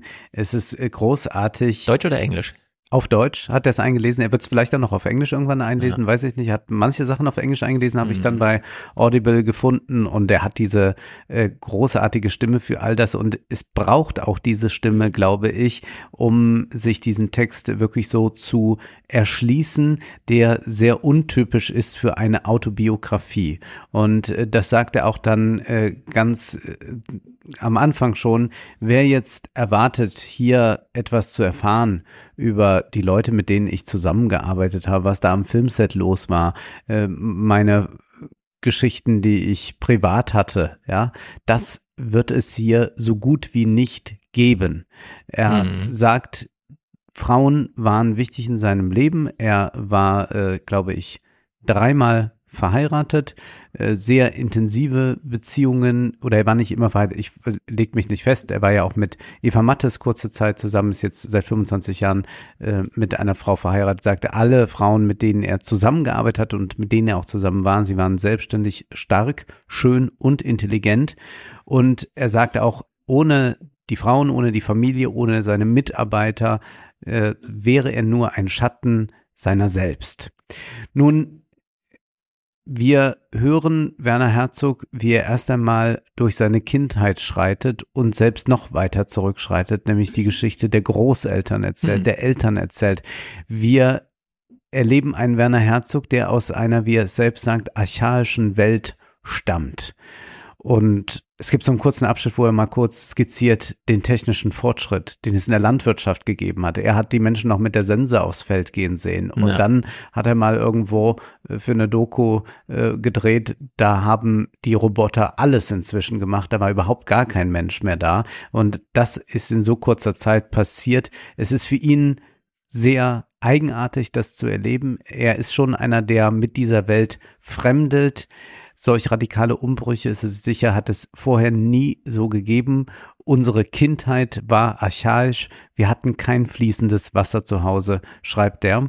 Und weil er aus dieser äh, Bergwelt stammt, äh, aus dem Süden Deutschlands, was man ja auch seiner Stimme immer noch anhört, Mhm. weil er so abgeschottet war, hat er das Kino ganz spät kennengelernt. Da war er schon äh, fast äh, äh, 18 Jahre alt oder zumindest war er Jugendlicher. Er hatte ganz wenig äh, überhaupt erfahren.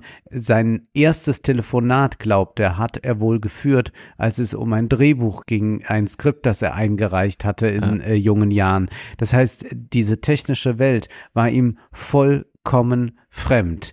Er schreibt dann äh, an einer Stelle, ich wollte immer Außenposten halten von anderen schon, die von anderen schon verlassen worden sind. Für ihn war es sehr wichtig, sich mit dem auseinanderzusetzen, was es noch geben könnte. Also er ist kein Positivist. Er ist mit 13 Jahren zum Katholizismus konvertiert Hm. Äh, äh, 13 Jahre lang zum, zum Kon äh, Katholizismus äh, konvertiert, hat sich dann aber auch wieder äh, davon löst, gelöst, weil es doch nicht sein Weg war. Nee, mit 13 ist er dahin und hat es dann einige Jahre gemacht. Er hat aber nie aufgehört, doch äh, zu sagen, dass es irgendwie mehr geben muss. Allerdings sagt er auch, er sei nie esoterisch gewesen. Das wird ja manchmal so ein bisschen so dargestellt. Mhm. Er sagt, Menschen, die Bäume umarmen, sind mir zutiefst verdächtig. Nun, was erfahren wir sonst außer diesem archaischen Ursprung? Wir erfahren, dass wir es mit einem Menschen zu tun haben, der nicht nur Einzelgänger ist, sondern der auch äh, einen Bruder hat, der auch äh, mit äh, anderen Menschen enge Freundschaften eingehen kann, auch wenn er nur wenige Freunde hat, was aufgrund seines doch sehr äh, umtriebigen Lebens natürlich leicht vorstellbar ist, dass das schwierig ist. Es gibt so etwas wie eine schulische Intelligenz, schreibt Herzog, die ich eindeutig nicht hatte. Da kam er nicht zurecht an der Schule. Er wollte auch nicht Film studieren. Er ist über Umwege an den Film gekommen. Die großen Filme, sagt er, sind mir auch heute nach mehrmaligem Ansehen ein Rätsel. Er kann eigentlich, sagt er, nur aus schlechten Filmen lernen. Und er sagt auch, dass er gar nicht viele Filme sich im Jahr ansieht. Nämlich drei bis vier Filme im Jahr. What? Nicht mehr. Nein, Einem Quartal. In einem Jahr. Also drei ein bis pro vier Quartal. Filme. Ja, Ja, das ist ja wirklich Mehr erstaunlich. nicht. Er hat auch viele große Meisterwerke nie gesehen. Mhm. Es ist eine sehr eigenartige Sicht auf die Welt und ich glaube, dass wir ihn uns nicht so vorstellen müssen, das ist, also er ist ein Intellektueller in einer äh, Mhm. bestimmten Weise und kennt unglaublich viel. Er äh, spricht über klassische Musik hier, über äh, äh, spanische Chormusik und was weiß ich, aber er ist niemand, der sagt, naja, ich habe jetzt so den Filmkanon und Mhm. kann jetzt was zu Kubrick sagen und zu Orson Welles und sonst was, sondern es ist dieser sehr spezielle Blick, äh, vielleicht auch durch seine Sozialisierung, der ihm immer geblieben ist. Als er seine jetzige Frau kennenlernte, um das mal äh, zu beschreiben, war er so sicher, dass sie es ist und sie ist äh, eine Russin, die Amerika äh, nach Amerika ähm, emigriert ist, dass er, als er sie kennenlernte, sagte, das muss ich jetzt machen und er fuhr, er flog von Europa nach Amerika komplett ohne Gepäck. Und er wurde dann äh, gefragt, wo denn sein Gepäck sei, weil, also es hätten, äh, der, dieser Mann, äh, der, der, der äh, da am Flughafen stand, vom, der dann sagte, naja, also in meinen 25 Jahren habe ich das noch nie erlebt. Also es sind schon mal Leute, die nur mit Handgepäck oder Ja. so kommen. Und dann zeigte Werner Herzog einfach nur seine äh, in der Tasche befindliche Zahnbürste. Das war das Einzige, was er Ja. mitgenommen hatte, woraufhin er jetzt erstmal sechs Stunden dann dort ausgefragt wurde, was er da eigentlich vorhabe. Aber man Verdächtig, ja. sieht dieses äh, äh, Radikale darin und es Ja. ist eigentlich ein Buch, das zwar immer wieder von Filmen, die entstanden sind, erzählt, aber wir erfahren eigentlich nie das, was man eigentlich von einem Regisseur erfahren würde. Also das Mhm. Gegenbuch dazu ist das Interviewbuch von äh, Hitchcock mit Truffaut, wo Hitchcock erzählt und das haben wir technisch so gemacht Ja. und da habe ich äh, ganz Mhm. klar gesagt, wir brauchen da mehrere Kameras und und und. Ja. Nichts davon, also technisches spielt hier keine Rolle, ähm, auch gar nicht so die große Entwicklung von Stoffen, die springen ihm an, er liest irgendwo eine Meldung in der Zeitung und dann wird auch relativ schnell ein Skript geschrieben, innerhalb von fünf Tagen schreibt er. Und sonst schildert dieses Buch Grenzerfahrungen, also wie oft er eigentlich äh, dem äh, äh, Tode entkommen ist, also anders kann man es gar nicht sagen. Es ist es sind unglaubliche Geschichten eigentlich, aber sie scheinen wahr zu sein. Äh, er macht auch so eine große Ernsthaftigkeit, die aber nie in dem Sinne ist, dass er jetzt sagt, ich blase das so mit so einem Pathos auf, sondern es ist tatsächlich so. Also er hatte Nordkorea gedreht, es äh, ging da um äh, Vulkane. Und er hatte da natürlich ganz strenge Anweisungen, was darf da irgendwie gedreht werden. Mhm. Und dann waren da äh, äh, nordkoreanische Soldaten. Und die waren weit entfernt und die sah er plötzlich und da war eine junge Frau und ein junger Mann, also Soldatin und Soldat und die haben so ein bisschen miteinander geflirtet und, und haben sich so ein bisschen gestreichelt und er schwenkte die Kamera und filmte die. Weil er dachte, unglaublich, das sieht man so nicht. Und dann hat es aber das Personal, das ihn bewacht hat, gesehen. Und dann haben sie gesagt, er soll das löschen. Und dann hat er gesagt, naja, das ist jetzt digital, also ich Ja. kann das nicht jetzt in dem Sinne, ich kann kein Material zerstören für sie, ich kann das äh, ihnen dann und dann äh, sagen die, ja, dann müssen sie die alles zerstören, was sie jetzt aufgenommen haben. Und dann sagt er, ja, da sind jetzt tagelang Material drauf, das, Mhm. das geht nicht und so. Und dann hat er ihnen äh, gesagt, äh, dass er ihnen verspricht, dass er das äh, niemals zeigen wird. Und dann äh, hat er da auch so gesagt, also wenn wenn ich das zeige, dann können sie machen, was sie wollen. Und Mhm. das, also für, ich, wenn ich ihnen mein Wort gebe, dann ist das Ja. so. Und solche Momente gibt's immer wieder. Und das ist sehr Ja. faszinierend, wie einfach so das Wort entscheidend ist. Ähm, ein paar Anekdoten gibt es dann doch. Äh, es war angedacht, ob nicht äh, Jack Nicholson Fitzcarraldo spielen kann und nicht Klaus Kinski. Aber äh, Jack Nicholson wollte unbedingt in San Diego drehen, denn äh, da spielten die Lakers und da war er großer Fan von und er wollte dann immer wieder dahin zurück, dass er alle Spiele sehen kann. Außerdem hatte man die Idee, das in einem botanischen Garten spielen zu lassen mit einem Miniaturschiff. 20th Century Fox war interessiert daran. Äh, man wollte doch bitte einen guten Dschungel auswählen und nicht so was Gefährliches. Und das ist natürlich dann was, wo Herzog sich einfach äh, äh, das Ja. äh, dich hat gefallen lassen und ist da raus. Er hat mit Tom Cruise ja gedreht in Jack Reacher. Da erzählt er Hm. nur äh, ganz kurz, dass äh, Tom Cruise unglaublich freundlich zu ihm war und dass sie sich auch so gut verstanden haben und dass äh, Tom Cruise extra einen Assistenten dabei hat, der ihm alle zwei Stunden ein bisschen Nahrung zuführt, irgendetwas auf ihn perfekt abgestimmtes mit Kalorienzahlen und was Ja, weiß ja. ich.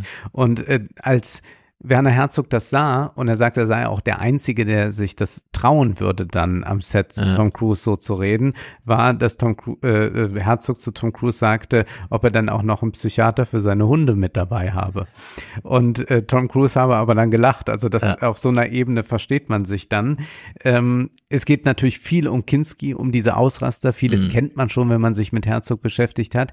Ähm, eine Sache noch, also wir wissen ja inzwischen, dass Kinski wohl seine Tochter Pola Kinski vergewaltigt hat.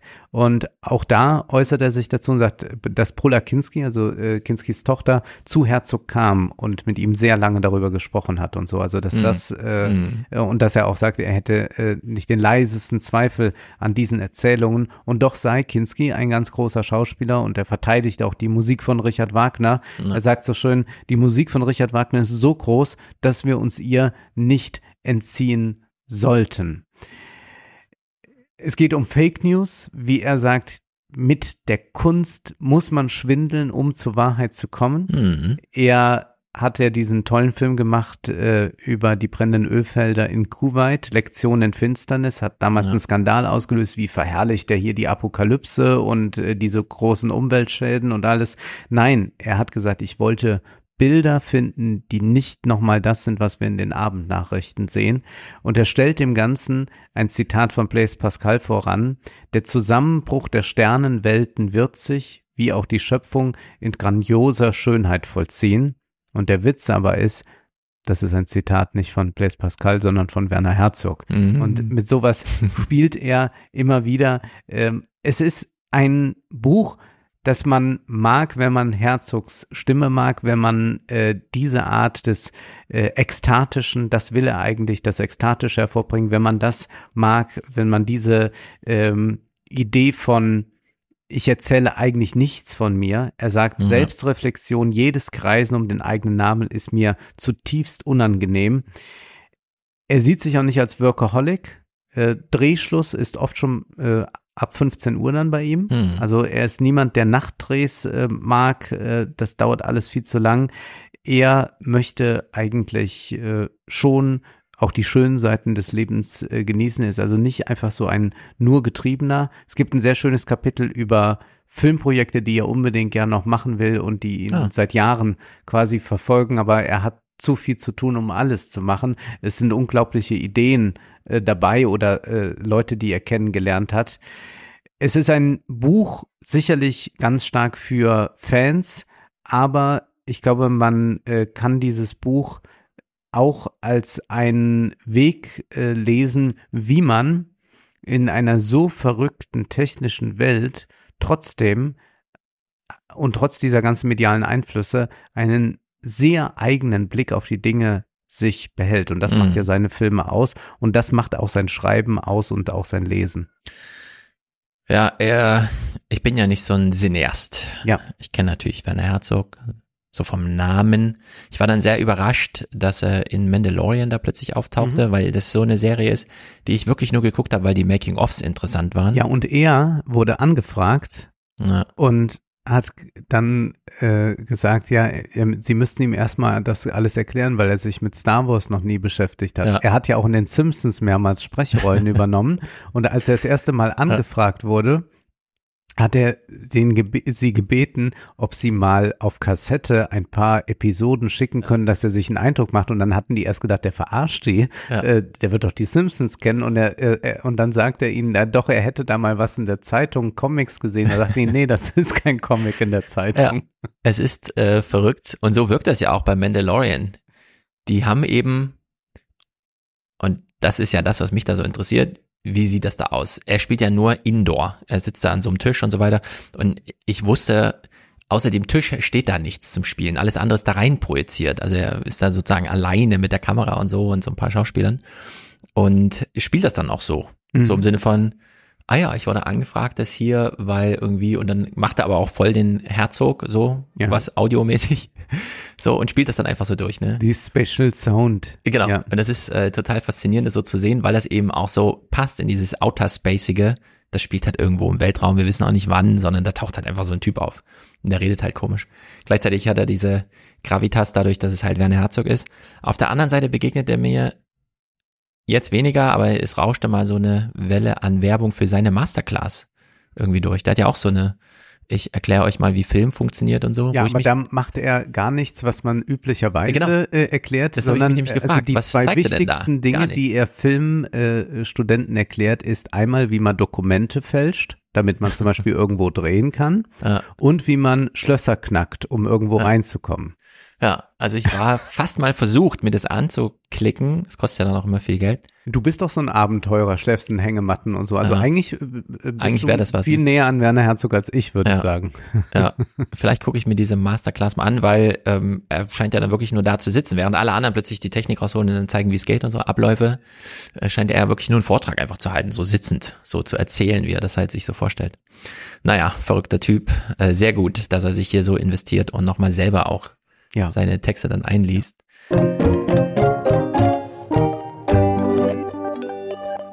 Wir machen ein ganz sachliches Kapitel auf. Maternal Instinct is a myth that man created.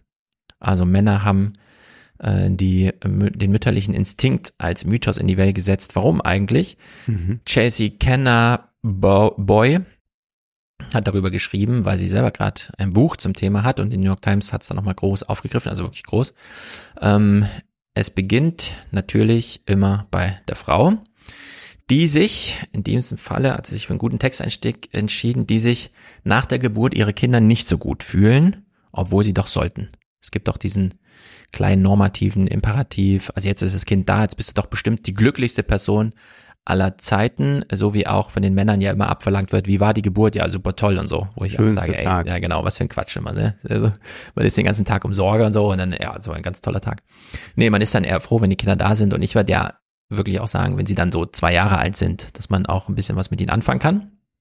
Und dieser Struggle, den viele Frauen nach der Geburt haben, der spielt so gar keine Rolle, weder innerhalb der Familie noch in der Gesellschaft, also auch nicht in der Politik. Und der Status quo ist jetzt einfach, ja, Frauen gebären Kinder und danach sind sie halt automatisch Mütter. Und äh, da muss man sich nicht weiter drum kümmern, denn die wissen ja, wie es geht. Es ist ihnen ja angeboren, sich um ihr Kind zu umsorgen. Also, sagen wir mal, weniger sich, als sich dann nur noch ums Kind zu kümmern. Und wo kommt eigentlich die Idee her, dass das die Normalität sein soll? Die Vorstellung geht auf jahrzehntelange Ideengeschichten zurück, äh, schreibt sie, die vor allem Männer geschrieben haben, die nämlich dieses normative Bild entwarfen, um die Realität zu ignorieren und das nannten sie dann Wissenschaft.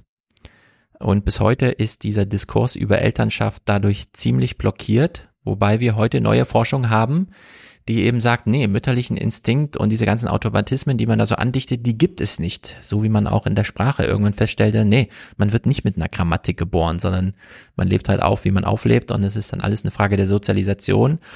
Damit auch der Politik und auch der eigenen Entscheidung. Also es ist doch alles sehr viel plastischer, als uns immer so dargelegt wird. Und diese Geschichte, die dazu führte, dass wir das Mütterbild von heute haben, geht auch auf zwei Frauen zurück, allerdings wieder von Männern geschrieben, Eva und die heilige Maria. Ja. Und da muss man gar nicht groß ausführen, da weiß jeder, ah ja, Eva, also die sozusagen aus der Gnade der Männer heraus, wir spenden eine Rippe und dann haben wir hier eine Eva und die heilige Maria. Und die dann noch sündigt. Und die dann noch sündigt und sich schuldig macht. Ja. Genau, und dann müssen die Männer wieder klären, wie man mit dieser Ursünde umgeht. Und also ihr quasi den Arsch retten und die heilige Maria, die ja nun einfach zum Kinde kommt, wie Frauen zum Kinde kommen, das ist halt einfach da. So das ist äh, schicksalhaft, es ist äh, göttliche Fügung und äh, da gibt's gar nichts weiter zu diskutieren. Die, es ist, wie es ist. Mit der industriellen Revolution ging es dann aber richtig los, denn die traditionellen Lebensweisen, die eben nicht bedeuteten ein Kind, eine Frau, ein Mann und so, sondern beliebiges Vedikationsleben irgendwie am Hofe, große Dörf, also größere Dorfzusammenhänge als die Kernfamilien, und mit der industriellen Revolution wird dann diese Kernfamilie geboren, in dem nämlich Männer, die zum Arbeiten den Hof verlassen, eine Heimat brauchen. Und um die muss sich gekümmert werden. Also hat man den Mann mit Geld ausgestattet, so dass er sich ein Heim finanziert. Alle weiteren inhaltlichen und sachlichen Arbeiten wurden dann der Frau auferlegt und damit auch die Kindererziehung. Frauen kümmerten sich also um Kinder, blieben damit zu Hause und äh, die Ideengeschichte beginnt dann hier auch bei Darwin, der nämlich genau diese biblischen Prinzipien kodifizierte. Frauen sind für die Fürsorge da und Männer machen das mit dieser Konkurrenz, was dann äh, zum biologischen und auch sozialen Fortschritt führt. Herbert Spencer, ähm, das Kindergebären verkümmert den Intellekt, äh, den Intellekt der Frau. Und äh, damit wurde so eine Grundlage gelegt, Frauen müssen sich entscheiden, entweder für das Kind und diese emotionale Biografie oder eben für die intellektuelle und dann berufliche Biografie, aber es geht nicht beides. Man muss sich also entscheiden, die Gesellschaft muss für sie entscheiden, man will Kinder, also braucht man Frauen, die sich intellektuell nicht weiter engagieren, die also zu Hause sitzen und die Emotionsarbeit leisten. Und William McDougall, das sind alles so Soziologen, Psychologen aus dieser Zeit 100 bis 200 Jahre zurückliegend, hat dann das Kinderkriegen auch als all-absorbing Beschäftigung der Frau bezeichnet. Mhm. Also die Frau bekommt ein Kind und damit ist sie vollständig beschäftigt. Darüber hinaus, also jenseits der Mutterrolle, bleibt für die Frauen sozusagen nichts übrig. Wir haben es hier mit einem Nullsummspiel aus wachsendem Intellekt und Elterninstinkt zu tun. Und das Wachstum des einen verkümmert jeweils das andere, was zum einen die Mütter in dieser Rolle hält oder die Frauen in der Rolle hält, Mütter zu sein, aber auch die Männer befreit davon, sich mit diesen Sachen wie Kindererziehung und so weiter beschäftigen zu müssen, weil die machen ja schon das andere. Mhm. Also da äh, wurde das einmal so richtig rein programmiert in die DNA. Und auch daher erwuchsen dann die ganzen sozialen Sanktionen, die wir ja bis heute haben. Also keine Abtreibung, damit die Frauen emotional nicht verkümmern und die Gesellschaft fortleben kann. Keine Scheidung, keine Diskurse über Genderrollen und so weiter. Ähm, alles diese biblische Kodifizierung, die sich dann hier in der politischen Ideengeschichte niederschlug, bis dann die ersten Gegenstimmen aufkamen, schon recht früh, 1875. Antoinette Brown Blackwell hat dann prinzipiell mal die Frage aufgeworfen, wenn sich Männer so mit Frauen beschäftigen, sollten nicht dann die Frauen selber nochmal über die Fragestellung und die Antworten nachdenken. Also das ist sozusagen diese Geburt des modernen Feminismus, der sich da dann sozusagen parallel davon im äh, fast kriegerische Auseinandersetzung mit dieser biblischen Kodifizierung, ausgehend von Darwin und so weiter, äh, bis heute ja durchzog. Leta Hollingworth hat damals im American Journal of Sociology geschrieben, Frauen sollten glauben, dass ihnen die Rolle der Mutter so zufällt wie den Männern die des Soldaten. Und damit war man dann nicht mehr einverstanden, was aber nur bedeutete, dass das ganze 20. Jahrhundert umso mehr verseucht wurde von Psychoanalysten, Psychologen und Ärzten, die nochmal erklärten, dass die mütterliche Liebe für ein Kind so wichtig ist wie die Vitamine für ihren Körper und dass nur die Mütter diese Liebe geben können. Also man hat die Mhm. Frauen so richtig in die Pflicht genommen. Marca Vicedo äh, schrieb dann, es gibt eine spezifische Liebe, die nur Mütter bieten können. Und ich finde, diese Argumentation kennen wir ja bis heute. Äh, Pflegekräfte müssen halt emotional engagiert arbeiten und auch wenn man ihnen weniger bezahlen, machen die es ja trotzdem, weil sie erklären es halt zu ihrer Aufgabe und so weiter. Ne? Also da gibt's ja sozusagen keine politische weitere Aufgabenstellung, denn das wird alles so im 1 zu 1 Verhältnis der Arbeit am Patienten, der Arbeit am Klienten geklärt. Äh, man nimmt sie sozusagen emotional in die Pflicht, einfach das Beste aus einer politisch sehr schlecht gestalteten Situation zu machen. Und äh, Was auch bedeutet, wenn das Kind dann nicht so gut gerät, dann ist die Mutter am Ende schuld, weil sie die Liebe nicht gab. ganz genau, du sagst es, es ist die Begründung der mütterlichen Schuld Mhm. und alle daraus erwuchsenen Pflichten gegenüber der Kinder. Und dieser Glaube an einen mütterlichen Instinkt, der diesem äh, zugrunde liegt, äh, hat die ganze Pro-Family-Politik der Konservativen geprägt. Vor allem so, wie wir es heute aus Amerika kennen, dass wir nämlich bis heute keine bezahlte Elternzeit haben, keine Universal Child Care und äh, dass all das, was hier politisch unerledigt bleibt, natürlich Domäne der Mutter ist und auch bleiben soll. Richard Nixon hat sich damals, ist hier noch so ein kleiner Aspekt, ganz explizit gegen Sozialpolitik gewehrt, gewehrt weil sie Family Weakening ist. Mhm. Ähm, wir können den Familien nicht helfen, denn dann äh, denken die Mütter noch, es sei nicht ihre Aufgabe. Ja, Margaret Thatcher hat ja Genau. eine Wahlkampfkampagne gegen alleinerziehende Mütter gemacht. Ja, Und dann so CDU-Politikerinnen hatten ja diesen diese These von der mutterlosen Gesellschaft, die uns droht, wenn Genau. äh, zu viel Emanzipation da ist. sowas, das durchzieht sich durch alle westlichen Gesellschaften. Richard Nixon meinte damals, Zitat, die Familie am rechten Fleck in die Zivilisation einzubetonieren, Ja. sei sein Ziel und das störe jede Art von Sozialpolitik, die irgendwie Entlastung bedeutet. Noch im März 2021, Charlie Shepard, ein Parlamentarier in Idaho, lehnt Gesetze ab, die ähm, es, Zitat, Frauen einfacher macht, Kindererziehung an andere Personen abzugeben. Das ist wirklich unglaublich. Und diese Zertrümmerung des Build Back Better Programms von Joe Biden, die ja 400 Milliarden für Kinder, also zum einen Hm. Halbierung der Kinderarmut, als auch dann Kindergeld und so weiter. Gut, das Kindergeld hat man soweit durchgekriegt, aber diese äh, grundsätzliche Unterstützung inklusive dann auch äh, Elternzeit und sowas gibt's ja alles bis heute nicht. Und es steht bis heute diese Grundsatzfrage im Raum, warum sollten Frauen verhüten, wenn Kindererziehung so eine tolle Sache für sie ist? Ja, also so wird ja immer noch diskutiert, bis hin zu aus Mississippi. Gab's ja diese, naja, wenn Roe versus Wade abgelehnt wird, dann kann man ja auch gleich mal nochmal über Verhütung nachdenken und die genauso unterbinden. Neu allerdings und hier dann auch hoffnungsstiftend für äh, die Autorin, mal gucken, wie weit es trägt, ist Social Media erlaubt jetzt relativ vielen Frauen mit ihrer Mütterrolle mal ehrlich umzugehen, also zu dokumentieren, wie man sich körperlich verändert, welchen geistigen Gemütszustand man tatsächlich hat und äh, da eben sozusagen auf eigene Faust sich angreifbar zu machen und gegen diesen jahrhundertealten Mainstream anzukämpfen. Da ist ja auch interessant bei diesen Phänomenen, wir haben es ja bei den Influencern auch immer mal wieder gesehen, wie polarisierend auch irgendwelche Aussagen zur Mutterschaft sind oder Ja. irgendwelche Bilder. Und es gibt ja von Simone de Beauvoir schon diesen Einwand, es gibt eigentlich nicht so eine weibliche Solidarität. Also Männer Mhm. bündeln ja immer dann, ja, und dann irgendwie kann dann auch noch Trump mit sie. Und äh, bei Frauen aber gibt es diese Solidarität nicht. Und das wurde auch natürlich ideologisch implementiert, äh, dass man äh, sagt, äh, du bist Mutter und äh, schau her, wenn jemand das nicht perfekt macht, ist man Rabenmutter und so weiter.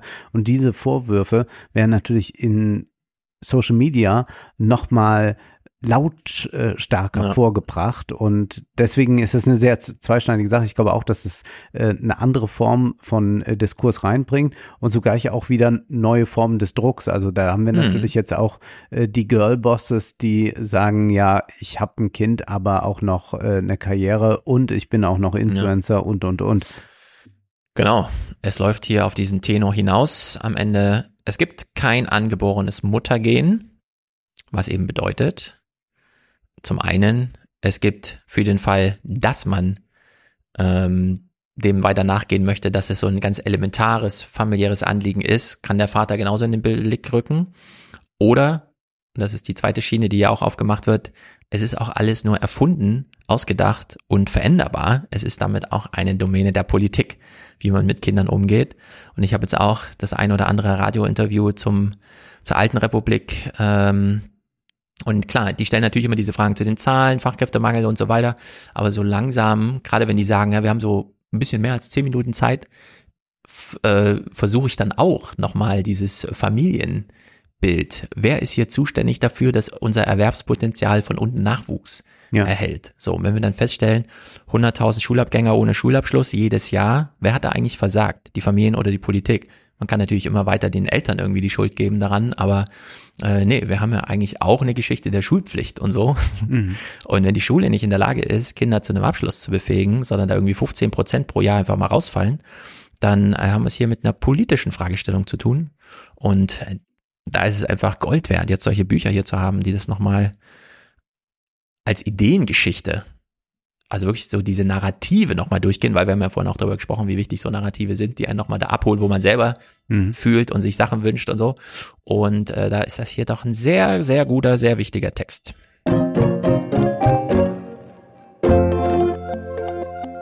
Identitätspolitik, ein Thema, das wir eigentlich doch nicht mehr hören können. Und so geht's mir schon seit Monaten, ich will fast sagen Jahren. Also ich nehme das nur noch so gerade zur Kenntnis, dass ich weiß, jetzt wird über Winnetou diskutiert, über, über Laila, Laila oder sonst was. Ja.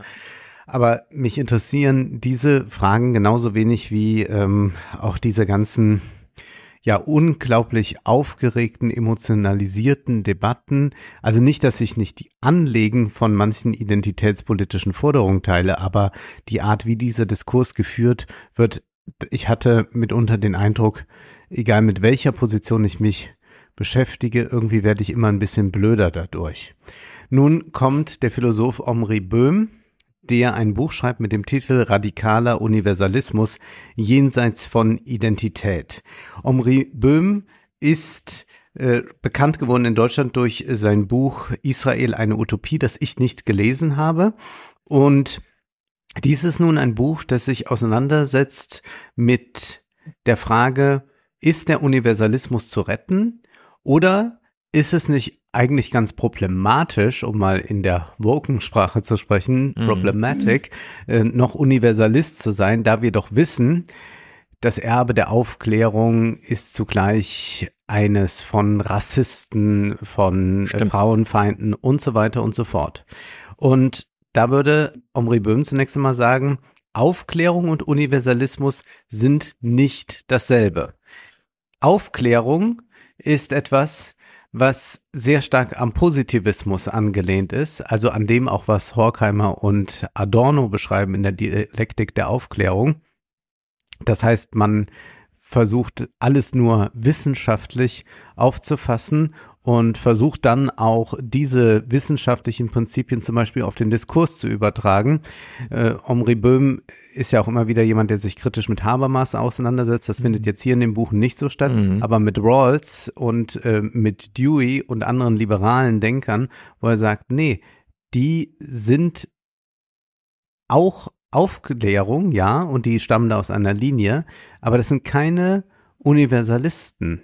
Und Vielleicht müssen wir da jetzt ein bisschen Klarheit in die Sache reinbringen. Es ist nicht ganz leicht, äh, aber ich kann das Buch schon mal jetzt jedem empfehlen und ich kann auch sagen, wenn meine Ausführungen mitunter unklar sein sollten, das Buch ist sehr, sehr klar. Äh, wenn auch nicht ganz einfach, äh, das muss man sagen. Nun, wie müssen wir jetzt also diesen Universalismus begreifen? Martin Luther, Martin Luther King ist bekannt für seine I Have a Dream Rede und so weiter und so fort. Aber Martin Luther King war auch ein Universalist, genauso wie Web du Bois. Das ist schon das Erste, was wir hier erfahren. Wenn Martin Luther King sagt, für ihn gibt es diesen Traum von Amerika, dass alle Menschen gleich sind dann ist das eine universalistische Position. Omri Böhm sagt, heute haben wir eigentlich eine Aufkündigung dieser Utopie. Und man sagt, nee, nee, also überhaupt diese Unabhängigkeitserklärung, die wurde ja auch eigentlich von Rassisten geschrieben. Deswegen müssen wir jetzt unsere Identität hervor, äh, hervorbringen und diese politisch äh, festigen, ob von rechts oder von links. Aber wir erteilen dem alle Menschen sind gleich, also der Unabhängigkeitserklärung, eigentlich eine Absage. Die Unabhängigkeitserklärung, Kant und die Bibel, das würde ich jetzt mal ausspannen, weil es wird dann doch ein bisschen sehr akademisch hier. Das sind, äh, also das Alte Testament, das ist es, worauf äh, sich Omri Böhm bezieht. Er sagt, solche Träume, also dieser Traum von Amerika, gelten Linken wie Rechten gleichermaßen als Illusionen, denn in einem Punkt immerhin sind sie sich einig. Das Problem mit dem universalistischen Projekt der Aufklärung besteht nicht darin, dass es gescheitert ist, sondern dass man es überhaupt versucht hat. Und so wetteifern beide politische Lager darum, den Maßstab des abstrakten Universalismus durch eine konkrete Identität zu ersetzen. Wie die Rechte im Namen traditioneller Werte kämpft, so kämpft die Linke im Namen von Gender und Race. Der universelle Humanismus gilt keiner der beiden Seiten mehr als Grundlage, um ungerechte Gesetze oder diskriminierende Machtstrukturen zu kritisieren und zu verändern. Es wird vielmehr als die Maske wahrgenommen, die es den Herrschenden ermöglicht, die Strukturen der Ausgrenzung und Ausbeutung aufrechtzuerhalten. Und er sagt, damit kommen sich linke und rechte Identitätspolitiker verdächtig nahe. Und deswegen ist sein Ausweg aus dem Ganzen zu sagen, wir müssen zurück zu einem Universalismus. Was ist aber jetzt mit Universalismus gemeint? Universalismus meint tatsächlich, dass es eine Gerechtigkeit gibt, und das hat etwas Metaphysisches und auf das kann man auch nicht verzichten, sagt er, dass es eine Gerechtigkeit gibt, die absolut ist und dass man sogar dazu bereit ist, Gesetze zu brechen. Mhm. Also wenn das Gesetz nicht für Gerechtigkeit sorgt, dann ist es ja. kein gerechtes Gesetz, dann kann man dagegen verstoßen. Oder das heißt auch, dass man sich dem Willen Gottes widersetzt. Er bringt das äh, an einer alttestamentarischen mhm. äh, Geschichte von Abraham und Isaak. Also der Vater soll den Sohn opfern und der Vater widerspricht Gott im entscheidenden Moment, weil er sich in diesem Moment auf eine höhere Gerechtigkeit beruft, ja. eine Gerechtigkeit, die selbst noch über Gott steht. Und wenn Gott dieser Gerechtigkeit nicht gerecht wird, dann hat man das Recht, Gott zu widersprechen.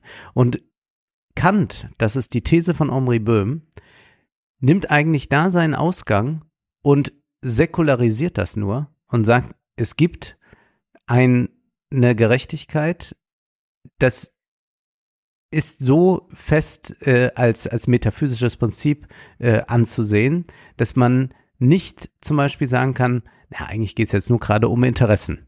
Mhm. Oder eigentlich geht es jetzt nur gerade darum, äh, müssen wir pragmatisch sein. Und er bringt sehr gute ähm, Beispiele. Also die, ähm, na, ich versuche mal anders weiterzugehen. Und zwar schreibt der Omri Böhm, wenn solche Universalisten den aufklärischen Rationalismus gegen die Identitätspolitik verteidigen, also wenn jetzt Liberale sagen, ja, wir sind ja irgendwie im Rahmen der Aufklärung, dann gehören sie in der Regel zum positivistischen Zweig der Bewegung, der Vernunft mit Interessen gleichsetzt und für den ein aufgeklärter Universalismus genau genommen ein Widerspruch in sich ist.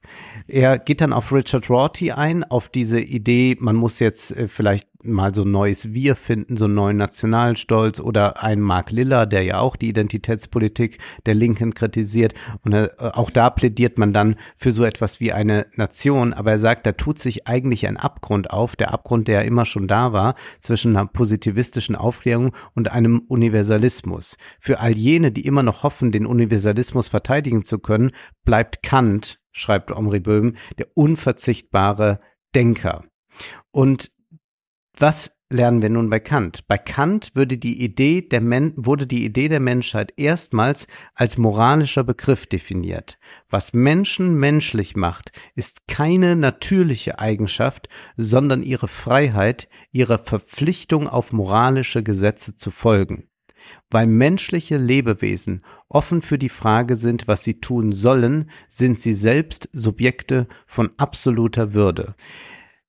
Er geht mehrmals ein auf diesen berühmten Text, was ist Aufklärung? Also, dass Mhm. man sich aus der selbstverschuldeten Unmündigkeit befreit, ohne dass man einfach nur eine Autorität nachbetet. Er geht das in, in allen Einzelheiten wirklich grandios durch und er s- sagt dann, nur ein Gesetz oder eine Wahrheit, die unabhängig von menschlichen Konventionen ist, ist universell in seinem und ihrem Geltungsbereich und nicht relativ zu den Interessen, Wünschen, guten Ideen derjenigen, die über die Macht gebieten, in der menschlichen äh, Gesellschaft Gesetze zu erlassen. Mehr noch, nur ein solches Gesetz ist auch universell in seiner Autorität, statt nur in seinem Geltungsbereich. Es geht über die Legitimität menschlicher Vereinbarungen hinaus, die ja durchaus ungerecht sein können. Und das Besondere, was ich jetzt hier doch entdecke, ist, ich hatte Omri Böhm immer so als so einen liberalen Philosophen abgespeichert Mhm.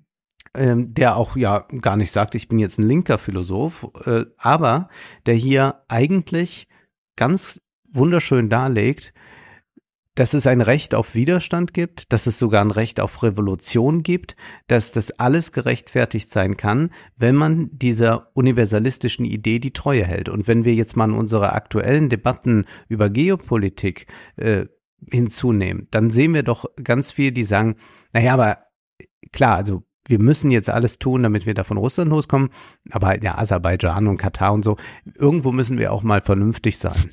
Und da sagt er, genau das ist anti-universalistisch, Ja. denn man kann nur also entweder macht man dann wie Karl Schmidt, dann sagt man, eh, Menschenrechte von Menschenrechten, der, der will eh nur betrügen, dann machen wir Mhm. Großraumtheorie und so weiter. Oder man sagt, nee, dann gilt der Universalismus aber als Universalismus und dann können wir nicht sagen, naja, wir machen es da mal so, mal so. Da ist man in einem Pragmatismus angekommen. Und diesen Pragmatismus schildert er an zwei wunderbaren Beispielen. Ich will das jetzt nur so ein bisschen kursorisch noch, noch abhandeln. Und zwar einmal gibt's die äh, Abolitionistenbewegung in den 90, äh, in, im 19. Jahrhundert, also die, die gegen die Sklaverei sind. Da gibt's den, den Protagonisten Brown, der mit Gewalt vorgeht. Mhm. Und da sagt dann Lincoln und sagen auch andere, ma, das ist aber, das finden wir aber jetzt eigentlich doch nicht gut. Also mm, er soll sich jetzt schon mal an die Mhm. Ordnung halten. Und dann gibt es Thoreau und Emerson, die äh, Philosophen, die sagen, nee, der tritt für die Gerechtigkeit an sich ein. Das, das geht nur so. Der kann man nicht sagen, wir machen nur ein bisschen Gerechtigkeit. Das wird wunderbar aufgedröselt. Und dann gibt es einen Brief von Bischöfen an äh, Martin Luther King. Und die schreiben ihm, wir sind gegen den Rassismus. Wir müssen dringend diese Gesellschaft reformieren. Es ist alles ganz, ganz furchtbar. Aber wissen Sie, ähm, das ist uns jetzt irgendwie, also das ist zu radikal, diese Forderung. Und Ja. das, äh, da, da, das geht nicht. Und Martin Luther King antwortete eigentlich solchen äh, Leuten nie. Und Martin Luther King hat aber dann da geantwortet und hat äh, gesagt, so geht es nicht. Also er, äh, es heißt dann hier, dass äh, bei Martin Luther King, das war ähm, am, äh, es war am 10. April 1963, da verbot ein Bezirksgericht in Alabama das Vorhaben schwarzer Aktivisten, einen Protestmarsch in Birmingham gegen die Segregation zu veranstalten. Martin Luther King, der gelobt hatte, die Bürgerrechtsbewegung in die Stadt in Amerika zu bringen, in der die Rassentrennung am vollkommensten durchgeführt wird, kündigte an, er werde sich über die Gerichtsentscheidung hinwegsetzen, führte einen Marsch an und wurde festgenommen. Und dann gab es diesen Brief von äh, geistlichen äh, Pfarrern, Rabbiner, ein Rabbiner war auch dabei, äh, die dann sagt, na ja, also wir müssen schon äh, ein bisschen aufpassen. Äh, sie hatten zuvor schon eine Schrift veröffentlicht, An Appeal for Law and Order and Common Sense. Und dieses sich berufen auf Ordnung, das ist etwas, was anti-universalistisch ist. Und darüber klärt King sie dann auf. Wenn irgendwo Unrecht geschieht, ist überall die Gerechtigkeit in Gefahr. Das ist die Antwort, die er Mhm. ihnen schreibt. Und es wird wunderbar dann durchdekliniert anhand dieser Briefe und Reden von, von King. Ähm, man muss die auch wirklich nochmal lesen. Das ist also auch so geistreich, äh, warum King eine universalistische Position, genauso wie Brown eingenommen hat und dass daraus eine universalistische Forderung erwächst, die wir auch heute jederzeit wieder scharf machen können, wenn sie irgendwo vonnöten ist. Wenn wir allerdings sagen, nee, das hat ja alles mit der Aufklärung zu tun und das waren äh, Rassisten, dann ist man natürlich vollkommen äh, schief gewickelt und er geht dann natürlich auf diesen Kant Vorwurf, den, den Vorwurf an Kant ein. Äh, ja, Kant hat sich doch da rassistisch geäußert. Kant hat ja anthropologische Schriften auch mhm. veröffentlicht und da gibt es dann entsprechendes äh, zu lesen. Und da, dazu sagt Omri Böhm, paradoxerweise trifft die Kraft von Kants abstraktem Begriff der Menschheit im Lichte seiner hässlichen Kommentare über Asiaten, schwarze Menschen und amerikanische Ureinwohner nur umso deutlicher zutage, weil die Freiheit von anthropologischen und kulturellen Eigenschaften ebenso unabhängig ist wie von der Biologie, ist es auch die menschliche Würde. Ungeachtet dessen, was dieser preußische Philosophieprofessor vor 200 Jahren über Schwarze dachte, hatte er doch keinen Zweifel daran, dass, Zitat, nichts entsetzlicher sein kann, als dass die Handlung eines Menschen unter dem Willen eines anderen stehen soll. Daher kann kein Abscheu natürlicher sein, als den ein Mensch gegen die Knechtschaft hat.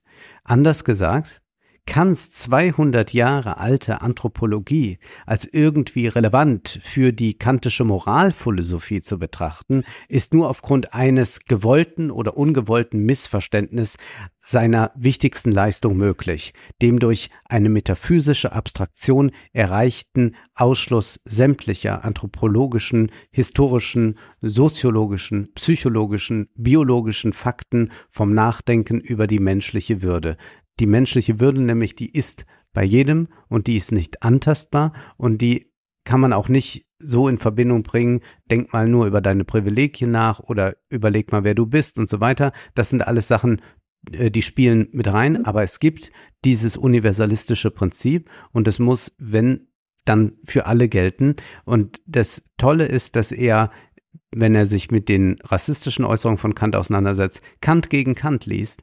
Und mhm. das ist ja genau der richtige Umgang. Äh, wir beide ärgern uns ja immer, wenn einfach nur so Autoritätsargumente herangezogen ja. werden. Schon Hegel hat gesagt und dann nicken alle, ja gut, wenn Hegel das gesagt hat, dann muss es aber auch wirklich so sein. Nee, das ist überhaupt nicht Omri Böhms Art, äh, Art sondern alles, worauf er sich bezieht, was alt ist, ist nur dazu da, dass wir eine Aktualisierung vornehmen und mit diesen Texten so reden, als würden wir gerade mhm. miteinander sprechen und nicht in einer Weise, hier habe ich noch einen heiligen Text von Kant gefunden, kennt ihr den schon? Ja. Und das ist so ein forsches Herangehen, es ist ein so herausragendes Buch und jetzt habe ich erst wenig vorgestellt und muss jetzt aber auch äh, Schluss machen, damit wir nicht ewig nur über dieses Buch reden. Ich kann es nur jedem empfehlen, äh, sich mit dieser universalistischen Position zu beschäftigen, um äh, auch zu erfahren, was es eigentlich meinte, als man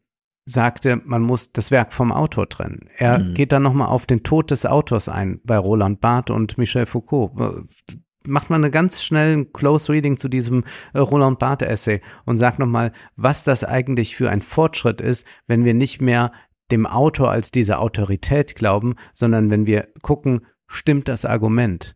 Das mhm. ist so herausragend, äh, so wunderbar. Ähm, ich äh, kann nur empfehlen, dieses Buch zu lesen auf 160 Seiten alles zur Identitätspolitik und ich würde fast verpflichtend sagen, äh, wann immer noch jemand über Identitätspolitik sprechen will, ob von links oder von rechts, ich will jetzt hier kein Hufeisen machen, aber egal von welcher Seite irgendwas kommt, dann bitte immer nur auf der Grundlage, dass man dieses Buch rezipiert ja. hat und dann können wir von da aus nochmal gucken, welche Argumente sich dann noch für das ein oder andere ableiten lassen aber wir können auf keinen Fall wieder dahinter äh, hinter irgendwas zurückgehen. Aber das ist die große Gefahr, die Omri Böhm überall sieht, dass man sich von diesem Universalismus und die Liberalen sind da, die sich jetzt gerade so tun, wir mhm. sind ja liberal, die sind da selber in die falsche äh, Richtung abgebogen schon vor langer Zeit, dass äh, genau dies dazu führt, dass wir dieses Universalistische und damit aber auch die Menschenwürde verloren gehen lassen. Und deswegen ist das auch ein, ein Weckruf, äh, auch bei diesen ganzen Fragen der kulturellen Aneignung geht auch nochmal auf dieses berühmte Bild ein, äh, das äh, eine Weiße machte äh, von einem äh, schwarzen äh, Jungen, der ermordet wurde, ist das kulturelle Aneignung. Und sagt er, ja, was machen wir mit Richten, äh, äh, Gerhard Richters äh, Birkenau-Zyklus? Ja, und er ist dann, also er ist eigentlich nie provokativ in dem Sinne, dass er jetzt, äh, er ist nie polemisch, er ist provokativ ist er schon, aber nie polemisch. Aber er sagt dann auch, ähm, naja, man könnte das äh, auf äh, Richters äh, Bilder über äh, Birkenau genauso äh, machen. Und wie wollen wir denn eigentlich noch äh, wissen, was wir in der Kunst darstellen? Es muss doch äh, tatsächlich dazu gehen, äh, er sagt, das Problem an dieser Logik besteht darin, dass alles, was von jemandem besessen werden kann, von jemand anderen besessen werden kann. Das ist im Wesentlichen eine Frage des Preises. Nur ein unzulängliches Verständnis, Verständnis menschlichen Leids kann zu der instrumentellen Annahme führen, dass ich, weil ich jüdisch bin, ein Recht darauf habe, das jüdische Leid zu kennen und zu besitzen und zu verwenden. Allerdings impliziert die Tatsache, dass kein menschlicher Schmerz jemandes Eigentums sein kann, nicht, dass er nicht Gegenstand der Kunst sein kann. Im Gegenteil, er muss in künstlerischem Schaffen verarbeitet werden, in diesem einzigen Medium menschlichen Handels, dem es möglich ist, die vorherrschende Reduktion des Denkens auf eine instrumentelle Verwendung zu überwinden. Und damit will ich einfach äh, Mhm. schließen und ausdrücklich sagen, das ist jetzt mal ein richtiger Debattenbeitrag. Ja, sehr gut. Leseempfehlung eh immer sehr gut. Vor allem an die progressiven, linken, aufgeklärten Seiten, denn was wir ja immer wieder beobachten, und das die Menschenwürde Artikel 1 und so weiter, ne? Da, da geht ja immer eine Geschichte voraus, die uns lehrt, ja, das Pendel muss schon ganz schön ausschlagen, um dann wieder zurück zu pendeln. Mhm. Und dann stellt man so fest, ah, da ist irgendwo die Mitte. Okay, dann schreiben wir das jetzt mal fest, weil das Pendel pendelt ganz schön viel. Und äh, diese Idee von, es muss denn wirklich erst ein Zweiter Weltkrieg stattfinden, um dann mal in Artikel 1 wirklich festzuschreiben und nicht nur das so mitlaufen zu lassen als Idee und so weiter, sondern darauf sind jetzt alle verpflichtet. Das kennt man ja auch im Kleinen. Man muss immer erstmal übertreiben.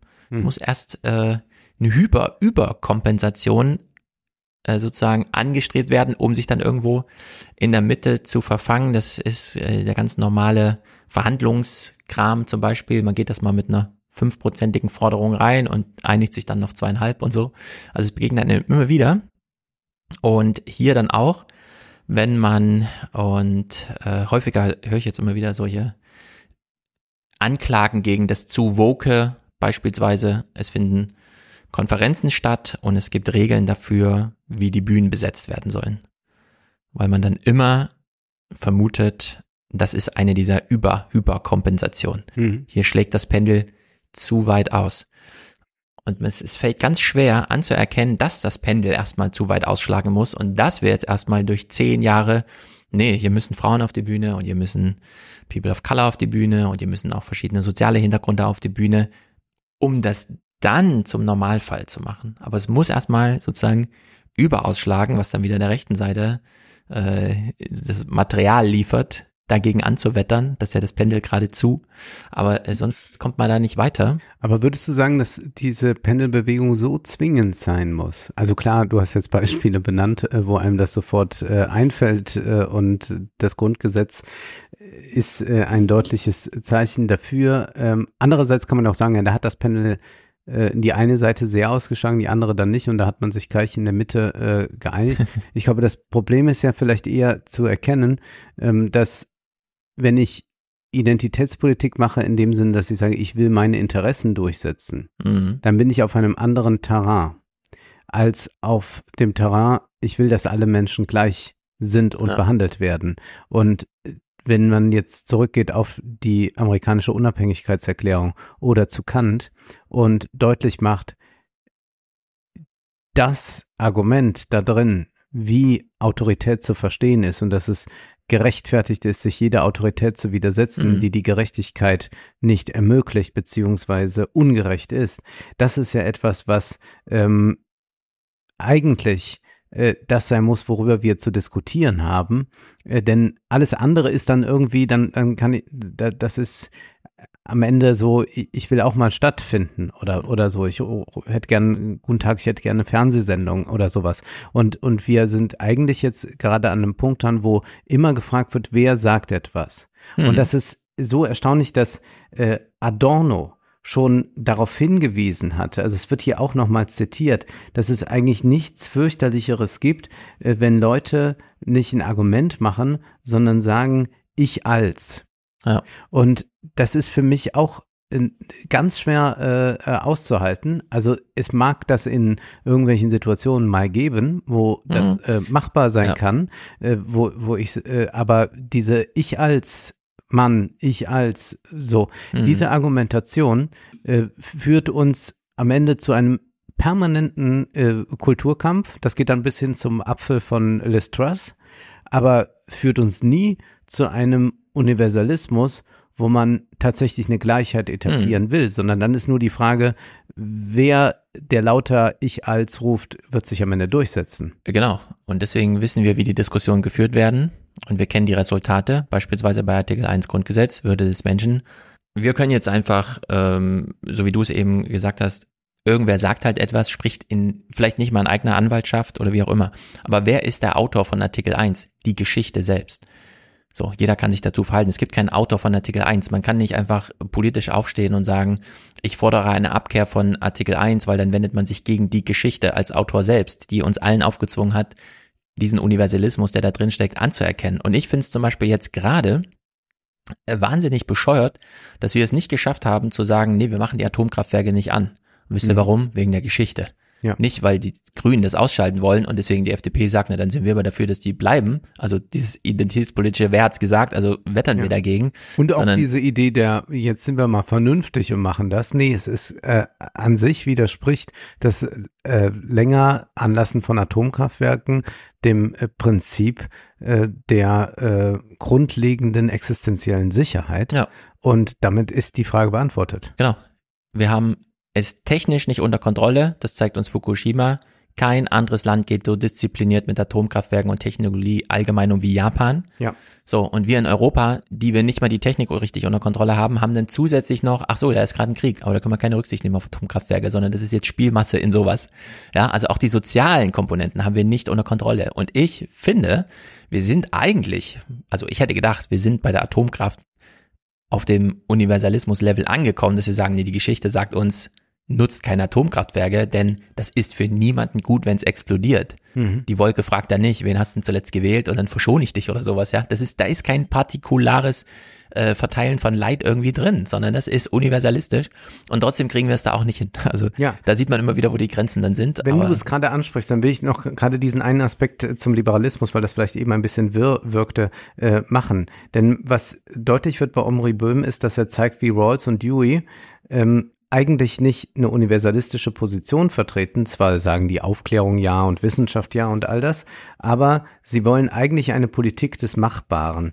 Und es wird dann hier ein längerer Auszug von äh, Rorty äh, zitiert, wo er dann äh, sagt, ja, wir müssen auch gucken, äh, was ist denn machbar? Können wir den Unterschichten Kindern eigentlich helfen? Äh, naja, gut, machbar ist es vielleicht nicht, weil wir ja äh, viele Leute haben, die keine höheren Steuern wollen.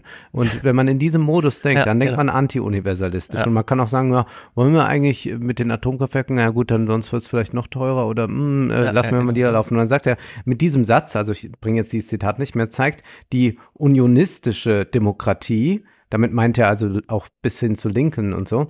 Äh, von Holmes bis Rawls, ihr wahres Gesicht, so wenig wie die Unionisten Menschenleben, Geld und das Gedeihen des amerikanischen Marktes geopfert hätten, um die Schwarzen zu emanzipieren, die nach ihrem gesunden Menschenverstand und ihrer Intuition ohnehin minderwertig waren, können wir Liberale, so nennt Omri Böhm sie, eine Verpflichtung erkennen, ihr Leben zu ändern, um schwarze Kinder zu retten. Wenn die Wahrheit einst über dem Konsens stand, also die Wahrheit einst über dem Konsens stand, und so die amerikanische Mittelschicht in die Pflicht nahm, dann erscheint sie hier als die absolutistische Vorstellung, die der Liberalismus abschaffte. Und deswegen steht jetzt der Konsens über der Wahrheit und der Konsens ist jetzt gerade, ah ja gut, dann doch wohl noch ein bisschen Atomkraft. Und Mhm, das können wir auf genau. ganz viele Dinge übertragen. Genau, sehr gut. Ähm, bleiben wir auf dieser Dimension, wechseln wir aber die Richtung. Ultrapartikularistisch sind diejenigen, die einfach nur noch für sich selbst eine Rettung suchen und denen alles andere egal ist. In diesem Falle, die Andichtung fällt nicht schwer, sind das Millionäre und Milliardäre, die die Mittel haben, genauso zu handeln. Und der publizistische Tausendsasser Douglas Rushkoff hat für den Guardian aufgeschrieben, wie es ist, eingeladen zu werden von so Typen, die einen sagen, kommen Sie mal da und dahin, wir haben Fragen, können Sie uns einen Vortrag halten? Und dann fliegt er dahin, steigt in ein Auto, wird da hingefahren drei Stunden lang und wundert sich, hey, wieso treffen die sich hier? Das ist doch voll schwer zu erreichen. Stellt sich raus, nee. Auf dem letzten Meter ist natürlich neben der Straße noch ein Runway für die Privatjets. Die fliegen also so. bis ins Gebirge und stehen dann da aufgereiht und äh, sind bereit ihren Vortrag zu empfangen, interessieren sich dann aber gar nicht dafür, was Rushkoff zu sagen hat, sondern wollen im Grunde nur ihre Fragen loswerden und erzählt sie dann auf Bitcoin oder Ethereum, virtuelle Realität oder Augmented Realität, Neuseeland oder Alaska. Also dieser ganze Kram, was ist eigentlich bedrohlicher, Global Warming oder dass doch jemand eine biologische Waffe entwickelt und so. Und dann, da taucht das Gespräch dann sozusagen in die Fragen ab, die die eigentlich interessieren. Jetzt sagt er dann auch, ja, nach relativ kurzer Zeit haben wir dann nur noch darüber gesprochen, wie behalte ich Autorität über meine Sicherheitspersonal nach dem Event? Mhm. Und ich, äh, warte mal, was nach dem Event? genau, die haben halt Nicht, im dass Kopf, da jemand stiften geht vom Personal. genau, die haben einfach im Kopf so, so ein Event, einen Tag X, ab dem sie wissen, hm, es könnte jetzt die Atmosphäre zerstört sein oder das Geld nichts mehr wert oder wie auch immer, es gibt keinen Strom mehr. Wie, wie sage ich dann meinen Leuten, dass sie weiter für mich arbeiten sollen und sich nicht selber einen Führer suchen? Immerhin haben die die Muskeln und die Waffen. So. Und äh, wie bezahlt Wie man Sicherheits... Winde verweht. So, Äh, genau. Da ist das ja in dem Film, da gehen die dann auch äh, Verluste. Genau, da geht man schnell mal Das stiften. Personal. Äh, wie bezahlt man Sicherheitsleute, wenn selbst Krypto funktionslos geworden ist? Ja, dann sind dann so Fragen, die da gestellt werden. Da sieht man schon, oh man, die stehen echt unter Druck. Mhm. Denn ähm, Werte zu verteidigen ist ganz schön schwer. Das kann einen äh, schlaflose Nächte bereiten.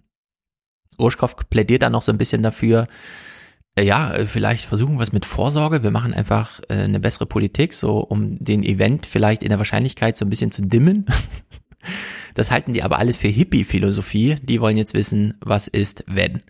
Und ja, die bereiten sich einfach, nachdem sie die ganze Welt, er sagt natürlich nicht, über wen er hier spricht, wen er da getroffen hat, aber nachdem sie die Welt in die digitale Zukunft geführt haben, mit diesem ganzen Gemeinschaftsblabla und so weiter, ja, suchen die jetzt selber ihren exklusiven Exit und bereiten das materiell und ideell vor. Also die bauen sich solche Bunker, Flughäfen, Flugzeuge und holen sich halt solche Vorträge und solche Experten ran, die ihnen dann irgendwie nochmal so ein bisschen inspirativ zur Seite springen können. Und deren Ziel ist, sich vor allen anderen in Sicherheit zu bringen. Und er zählt dann so ein bisschen die Populärwissenschaft, äh, populären Sachen auf. Also Bezos will ins All, Thiel will nach Neuseeland, Zuckerberg will ins Metaverse. Also Mhm. da sieht man dann auch, okay, er geht ein bisschen spielerisch hier mit den äh, Sachen um, die er da erlebt hat. Und die im Silicon Valley, ähm, ja, sind jetzt alle so einem Eskapismus zum Opfer gefallen, den sie das, das Mindset nennen. Ja. Also die reden ganz explizit über ihren Mindset. Äh, wie schaffen wir es durch die Katastrophe? Wir haben es mit einem grauen Schwan zu tun. Also es ist kein schwarzer Ja, Schwan, der ja. unvorbereitet kommt, sondern es ist ein grauer Schwan. Wir wissen, es ist eine Katastrophe und sie kommt auch. Also sie ist sozusagen vorhersehbar, aber die Details kennen wir noch nicht. Man hat jetzt den grauen und Schwan. das kann da alles gefunden. sein, vom Atomkrieg bis hin Genau. zum Es kann Klima, alles sein. Tsunami, was auch immer. Es kann alles sein und deswegen machen sie jetzt SWOT-Analysen, S-W-O-T, Strength, Weakness, Opportunities, Threats. Also sie gucken sich die Sachlagen an und machen dann so Balkendiagramme irgendwie, wo sie, oder so Liniendiagramme, wo sie sich so reinmalen, welche, in welchen Dimensionen hier irgendwie entweder Gefahr oder Hilfe äh, verspricht äh, und wie auch immer. Ich las kürzlich von äh, Querdenkern, dass äh, da einige Deutschland verlassen äh, und nach Ungarn gehen, in der Hoffnung, dass sie dort von Orban gut äh, im Ausnahmezustand regiert werden und da werden dann hier Häuser verkauft, also Ja. Menschen, die normal bürgerlich, kleinbürgerlich gelebt haben mit dem Häuschen, äh, werden verkauft und man geht nach Ungarn, äh, bildet da irgendwelche Kolonien, fällt natürlich wahrscheinlich auf irgendwelche Immobilienhaie dort hinein, was auch immer. Mhm. Aber glaubt, dass hier sozusagen die Zelte schnellstens abgebrochen werden Ja. müssen, damit man sich noch flüchten kann, dann äh, und in Ungarn bei Orban in Sicherheit sich wähnt. Also das ist die die eine Tendenz, die haben. Die andere Tendenz, von der ich jetzt auch äh, vermehrt äh, höre, weil ich ja doch immer noch so ein bisschen gucke, was machen meine lieben Influencer. Mhm. Es ist äh, auch da ja diese ganz starke Ausstiegsfantasie, sich erstmal vor Steuern und so weiter zu retten und äh, dann auch so in Sicherheit zu sein vor allem. Und viele äh, Influencer äh, steigen ja oder auch Streamer, gerade da äh, kann man es besonders gut auch machen, die sich dann an irgendwelchen komischen Orten der Welt inzwischen aufhalten, die also auch Deutschland verlassen haben.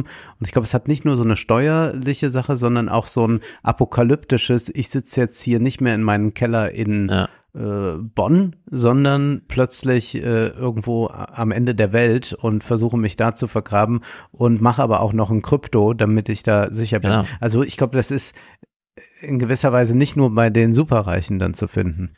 Ja, dieses Prepper-Phänomen gibt's ja überall. Ja. Du musst dich ja nur einmal auf eine Wandertour vorbereiten, wo du eine nach Da dem bist du Wald schon bringst. Da hast du YouTube schon alles voll von Leuten, die sagen, so. das kann man auch einen Monat lang so machen. Ach so, ja, ja.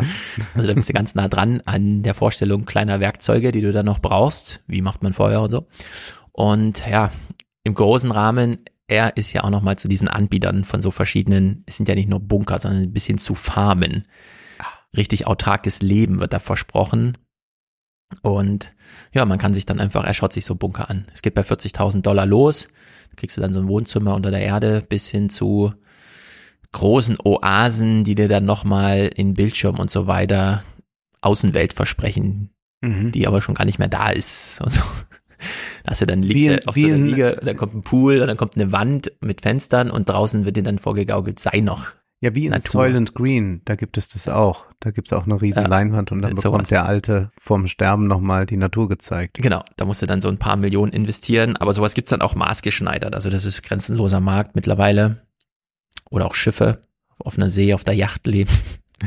Ich würde mal sagen, wir schließen den Text ab mit dem Hinweis, es sind alle bekloppt.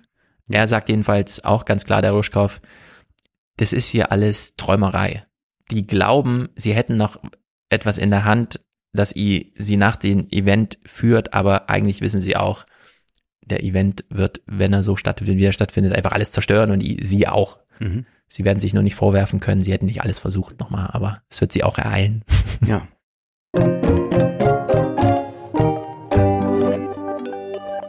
Wir gehen mal schnell nach Frankreich, reden kurz über Corona. Annika Jöres schreibt in der Zeit einen Artikel über Corona in Frankreich, der so beginnt. Wer in diesen Tagen von Frankreich nach Deutschland pendelt, wird bis Straßburg in einem Zug mit unverdeckten Gesichtern sitzen und nach der Durchsage des Schaffners in der deutschen Grenzstadt Kehl hingegen kramen die pa äh, Passagiere meist hektisch nach ihren FFP2-Masken. Die Corona-Regeln sind in beiden Nachbarländern wieder einmal unterschiedlich. Frankreich hat Ende Juli den selbst erklärten Ausnahmezustand beendet und damit auch alle Maßnahmen abgeschafft. Ein Impf- und Genesennachweis ist nirgendwo mehr erforderlich und wenn die Schülerinnen und Schüler in dieser Woche wieder zum Unterricht gehen, wird niemand mehr eine Maske tragen, ebenso wenig wie im ÖPNV oder in den Fernzügen. Wir hatten ja gerade die Debatte hier, Flugzeuge, da macht man jetzt eine Sonderregelung, da gibt's keine FFP2-Maskenpflicht dann, wie Lauterbach das wollte. Das ist ein bisschen äh, absurd. Nun war ja Macron für seine harte Hand während der Corona-Pandemie bekannt. Ausgangssperren ab 18 Ja. Uhr, äh, drakonische Strafen. Äh, es wurde immer autoritärer. Und inzwischen aber ist es so, dass äh, Macron beschlossen hat, Corona für beendet zu erklären. Es gibt zwar immer noch die Empfehlung, in Büros und Schulgebäuden zu lüften, aber sonst lebt es sich heute in Frankreich so wie vor der Pandemie. Tatsächlich hat sich die Stimmung auch unter den Wissenschaftlern gewandelt. Also da war äh, zum Beispiel der zum Expertenrat gehörende Vorsitzende Jean-François de Frézy, äh, der hat sich kritisch äh, jetzt geäußert äh, und da heißt es, natürlich bedauere ich es viele, äh, vieles, äh, sagt der Immunologe im Radiointerview. Wir haben manchmal die Gesundheit über die Menschlichkeit gestellt. Mhm. Das ist ja wirklich ein interessanter Satz. Über die folgenreichen Entscheidungen für Schulen und Altenheime etwa hätten wir mit den Bürgerinnen und Bürgern sprechen müssen. Aber das habe die Politik nicht gewollt, sagt er, und damit Ja. ist dann äh, natürlich Macron gemeint, der jetzt die Pandemie für beendet erklärt hat. Del Frézy sagt, einen Satz, den wir, äh, also und auch Macron sagt es auch, einen Satz, den wir beide, glaube ich, kennen. Wir müssen mit dem Virus leben. das sagen sie jetzt. Und äh, ja, es, es ist natürlich die Aufgabe des Staates, heißt hier nochmal für eine ähm, gesunde Bevölkerung und sowas zu sorgen. All das ist richtig. Aber äh, es gilt jetzt eigentlich, äh, und das wird hier von, von USK gemacht, äh, die Kliniken in den Blick zu nehmen. Kleinere Kliniken müssen wieder geöffnet werden. Es kann nicht sein, dass das alles äh, äh, kaputt gespart wird. Also auch da äh, sind Antworten fällig, Antworten, die aber auch Lauterbach nicht uns gibt. Und ich finde, will das einfach, will gar nicht mehr dazu sagen. Man kann den Artikel, der ist noch ein bisschen länger, kann man nachlesen. Wir verlinken das ja immer. Und ich will damit nur deutlich machen, wir haben es hier mit einem Land zu tun, wo Gideon Rachmann sagt, also Deutschland und Frankreich, da ist noch nicht alles irre. Ja, Äh, und da kann man sich ja mal Gedanken drüber machen, über den deutschen Sonderweg. Und Hm. damit, dabei belassen wir es. Mehr sage ich jetzt nicht. Sehr gut. Bleiben wir bei einem Gesundheitsthema. Bei Weiß schreibt Johann Mark Beaton, Beaton, wie auch immer man es ausspricht, zur Frage, wir haben Leute, die aus Überzeugung barfuß laufen, gefragt, warum sie das tun. Du kämst wahrscheinlich nie in die Verlegenheit, barfuß zu laufen, also zu Hause, auf Nein. sicherem Terrain. Ich kenne natürlich äh, noch die Schäfer. Kennst du noch die Schäfer? Die Volksmusiktruppe, die sind immer barfuß aufgetreten. Mhm. Und ich glaube auch Harpo trat immer barfuß aus, oder? Aha, Auf, keine weißt du? Ahnung. Movistar, Movistar. Keine Ahnung. Mhm, Ich Aha. glaube schon. Aber sonst äh, Wer weiß, gehe ich mit Schuhen und immer, möchte ich auch betonen, geschlossene Schuhe. geschlossene Schuhe. Es stellt sich ja diese Frage auch vielleicht andersrum. Wir haben Leute, die aus Überzeugung niemals barfuß laufen, gefragt, warum. Hätte man auch drüber schreiben können. ähm, in diesem Falle, seit Jahrtausenden tragen Menschen Schuhe, aber in letzter Zeit scheint es wieder großes Interesse am Barfußlaufen zu geben. Und jetzt ist ja auch immer so eine Subfrage. Erstens, ist es ein Lifestyle? Zweitens, wie wird er begründet? Schützen jetzt diejenigen ihre Füße mehr, die barfuß laufen oder nicht? Und vor was? Geht es um Scherben oder um den Knochenwuchs oder wie auch immer? Ja? Also man Mhm. kann es ja in alle Richtungen dehnen. Und Sie kommen hier auf jemanden zurück. Daniel Lieberman, ein Evolutionsbiologe, der eine Untersuchung gemacht hat. Er hat fünf verschiedene Versuchsgruppen in Amerika und Kenia, um sie nämlich zu finden. Gewohnheitsmäßige Barfußläufer, barfuß aufgewachsen, aber jetzt in gedämpften Schuhen. Läufer, die mit Schuhen aufwuchsen, aber jetzt überwiegend barfuß laufen oder in minimalistischen Schuhen. Und dann nochmal zwei Untergruppen Jugendliche, die entweder noch nie Schuhe getragen haben oder schon ihr ganzes Leben. Also sozusagen einmal, deswegen Amerika und Kenia. Alles, äh, ich kann jetzt sagen, versucht selber nochmal in diesem Text etwas zu finden, was euch äh, wirklich hilft bei der Frage, die mich sehr beschäftigt. Äh, Wieso beschäftigt die dich? Äh, Bist du, hast du schon mal jetzt probiert, barfuß zu gehen und wie also nicht gestaltet ganz sich barfuß, das denn? aber Barfußschuhe. Es gibt ja so welche, die sich wirklich nur wie eine Socke drüber legen und dir den ganzen Untergrund trotzdem zur Verfügung stellen. Aber ich habe jetzt gemerkt, seitdem ich jetzt immer klettern gehe im Sinne von Bouldern, wo du ja so frei bis 4,50 Meter Höhe und es sind ja schon zum einen sehr komische Körperbewegungen, zum anderen stellt man aber fest, die Griffe der Hand, also ich habe halt so Schreibtischtäterhände. Mhm. Äh, Ich hänge fünf Minuten an solchen Boulder-Dingern und danach tut mir alles weh. Man kann jetzt mit Schalke und so weiter ein bisschen was machen und danach die Hände eincremen, aber wir haben uns ausführlich darüber informiert, man kommt nicht drum herum. Es gibt keinen Shortcut. Mhm. Die Hand muss einmal an diese Steine gewöhnt werden. Ja. Da nützen keine Handschuhe oder irgendwelche Lappen, die man im Fitnessstudio nochmal dazwischen hängt, die silikonmäßig und so. Das gibt's alles nicht. Wer klettern will, braucht dafür seine Hände, wie sie ihm die Natur gegeben hat. Und wir haben nun diese Schreibtischtäterhände sind nicht die, die uns die Natur gegeben hat, sondern die können eigentlich mehr. und dieses Barfußlaufen ist auch so ein bisschen. Ich weiß von sehr vielen, die sehr viel laufen, dass sie dann auch, wenn sie nicht laufen, Barfußschuhe tragen, um den Fuß genau die Widerstände, die ihm die Natur gibt, auszuliefern, weil das einfach Kräftigung bedeutet. Anstatt so Mhm. gepolstert durch die Welt zu gehen und dann aber nach 30 Jahren irgendwie festzustellen, hm, das Sitzen ist ja ganz schön anstrengend, plötzlich tut der Rücken weh, weil man eben von Fuß aufwärts sozusagen seinen Körper nicht unter Kontrolle hatte. Und, und da, also da stecken ganz viele Fragestellungen so drin, medizinisch, aber eben auch so was Gefühl angeht. Und die werden hier so, hm, beantwortet. Es ist einfach ein Text, der nochmal den Fokus darauf legt. Wahrscheinlich lohnt es sich, diese Originalstudie dann von dem Daniel Liebermann zu lesen, aber ich fand dieses Setting, überhaupt mal solche Kontrollgruppen aufzumachen, gar nicht so uninteressant, weil es gibt natürlich auch wieder diese Lifestyle-Trends heute. Ähm, ja, dass irgendwelche 28-Jährigen dann, nur weil du barfuß läufst, heißt das nicht, dass du deine Füße aufgegeben hast, sondern genau das Gegenteil.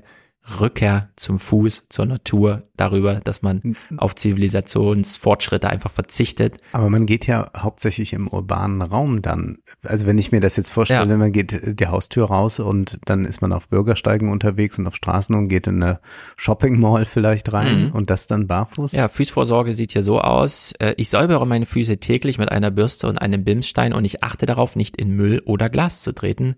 Barfuß zu leben lehrt dich, bewusster darauf zu achten, wohin du trittst. Und es sind hier einige, die dann Reiseblogger-mäßig barfuß unterwegs sind und hier dann auch davon berichten, wie es ist in so Ländern, Brasilien und so weiter, wo man nicht so sehr auf die Straße achtet und auch sehr viel biologischer Abfall von den Tieren und so weiter rumliegt. Da dann trotzdem durchzukommen, ich würde es auch nicht übertreiben. Ich würde auch hier nicht barfuß laufen, sondern immer mit Barfußschuhen, die aber dann wieder eben bedeuten, dass man dann doch zumindest was Muskel, Sehnen, äh, Hautgefühlslagen äh, angeht, äh, da einfach anders unterwegs ist als eben durchgepampert auf besohlt. du guckst sehr skeptisch, aber ja. Es gibt Menschen, die. Meine Füße sind sehr wichtig äh, für die Gesundheit. Also das, aber ich gehe regelmäßig zur Fußpflege. Das finde ich viel schöner. Ja, also hier, ich habe bemerkt, dass das Tragen von Schuhen im Körper Ungleichgewichte erzeugt, sagt sie. Schuhe hindern dein Nervensystem daran, optimal zu arbeiten. Und Nervensystem ist ja eine Chiffre für alles. Ähm, die meisten Menschen, mit denen wir für diesen Artikel gesprochen haben, sagen, sagen allerdings, dass sie hin und wieder auch Schuhe tragen. Also niemand ist hier ganz ideologisch orthodox dabei, aber ach ja, ein Hinweis ist natürlich noch zu machen, das wird eh nochmal Thema. Es ist nur für schlanke Menschen gedacht. Äh, Menschen mit Übergewicht, Übergewicht können nicht barfuß gehen, ohne ihre Fußgelenke zu schädigen. Auch ah, das bringt dann wieder okay. zur Natur, sagt hier ein 37-jähriger erfahrener Barfußläufer. Hm. Naja, es gibt die neuen Befürworter des Barfußlaufens, die damit Körperprobleme ganzheitlich angehen. Es geht dann nicht nur um die Füße und so weiter. Es geht um ein neues Körperbewusstsein, das man hier äh, hervorruft und Außerdem, und das ist dann hier so ein letztes Zitat aus dem Text, mit dem man auch schließt, die Schuhe isolieren dich von Signalen des Bodens, die dem zentralen Nervensystem übermittelt werden sollen. Sie führen dich also weg von der Natur, weg von der Welt, in der du steckst. Immer mal ein bisschen barfuß laufen. Ich glaube, es, es hat was. Ich habe jedenfalls Barfußschuhe, die ich äh, zuletzt zu wenig getragen habe. Ich habe mich gestern erst wieder dran erinnert, dass ich sie habe. Und jetzt muss, wie sehen, wie sehen die aus? Das sind transparente zeigen. Socken die sind, oder was? Äh, fast wie Socken, nur die haben halt eine sehr weiche, aber ich sage jetzt mal stichsichere Sohle. Ja. Sondern so. du kannst gefahrlos überall drüber laufen, aber, aber du Gummi, merkst halt jedes kleine Steinchen. Genau. Das ist einfach so eine Und das Gummifläche. Ist angenehm, ein Gummi wie, an den Füßen zu haben? Es, also von innen ist ja noch eine Stoffschicht drüber. Also man läuft sozusagen Socke auf Socke. Ich würde sie auch nicht ohne Socken anziehen, weil es ist ja auch, kannst, also man kann sie auch waschen in der Waschmaschine, ist halt aufwendig. Aber du bist auf jeden Fall näher dran am Boden. Du merkst relativ zügig, dass es für den Fuß Arbeit ist, zu laufen. Also du hast, du merkst einfach Füße, schon Druckstellen und so. Es wird nicht verteilt. Und du merkst eben diese, diesen Untergrund einfach. Hm. Also du, du merkst wirklich gerade, worauf du gehst. Du gehst nicht einfach drüber hinweg, sondern es macht einen Unterschied. Und das finde ich irgendwie äh, nicht schlecht. Ich kann es empfehlen. Wir gehen nach Duisburg äh, zur Seidenstraße. Die endet dort. Äh, Duisburg ist der Hafen, der extrem wichtig ist für diese Verbindung, für die eiserne Seidenstraße. Es gibt einen Artikel dazu in Brand 1, verfasst hat ihn Sarah Sommer und da heißt es, diese Strecke hat 11.000 Kilometer, ist eine der längsten Güterzugstrecken der Welt. Seit 2011 verbindet sie die im Südwesten Chinas gelegene Stadt Chongqing und deren Binnenhafen am Fluss Yangtze auf direktem Weg mit dem am Rhein gelegenen Hafen im Ruhrgebiet. In Chongqing kommen waren aus dem ganzen Land an und werden in Containern auf Zügen verladen. Nach etwa zwölf Tagen erreichen die Züge Duisburg und die Waren werden weiterverteilt per Schiff über den Rhein, über Güterzüge und Lastwagen. Nun aber könnte man sagen, ist doch toll, 2011 gab es dann auch einen Rekord zu verzeichnen. 2021 gab es einen Rekord zu verzeichnen. So viele Züge und Container wie noch nie waren über die eiserne Seidenstraße abgewickelt worden. Insgesamt mehr als 2800 Fahrten. Also das heißt dann, dass es äh, durchschnittlich äh, so 60 An- und Abfahrten äh, mhm. pro Woche gibt. Manchmal sind es dann auch 70.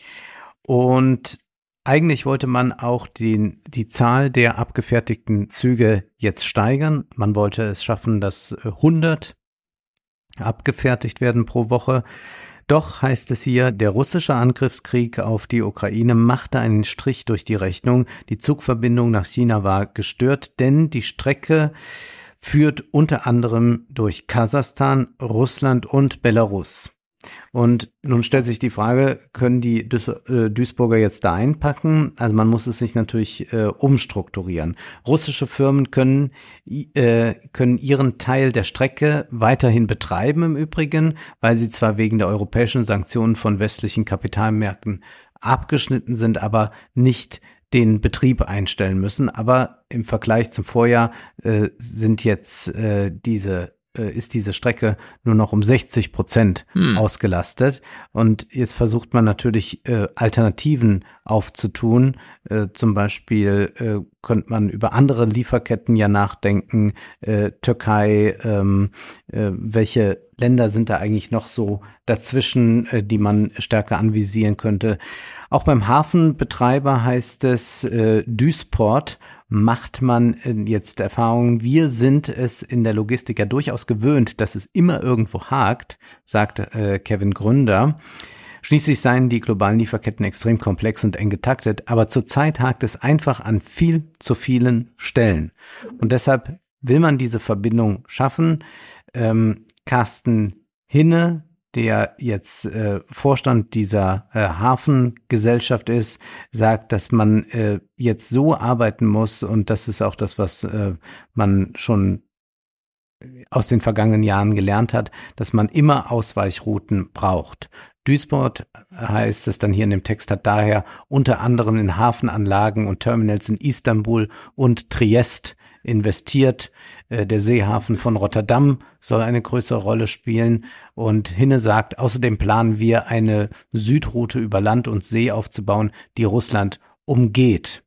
Und das Ganze ist auch zu verstehen wieder als äh, Teil dieses ähm, Industriepolitikprogramms, über das wir schon ja. gesprochen haben. Also die EU mit ihrem Global Connectivity Programm, äh, das also gewisserweise auch so ein Build Back Better Programm ja. ist. Also diese, und es gibt ja auch diese Initiative, äh, die Build Back Better World Initiative. Das heißt, man will äh, da versuchen, äh, Handel neu äh, zu regeln. Also man kann sich nicht mehr auf äh, das gerade laufende Geschäftsmodell verlassen.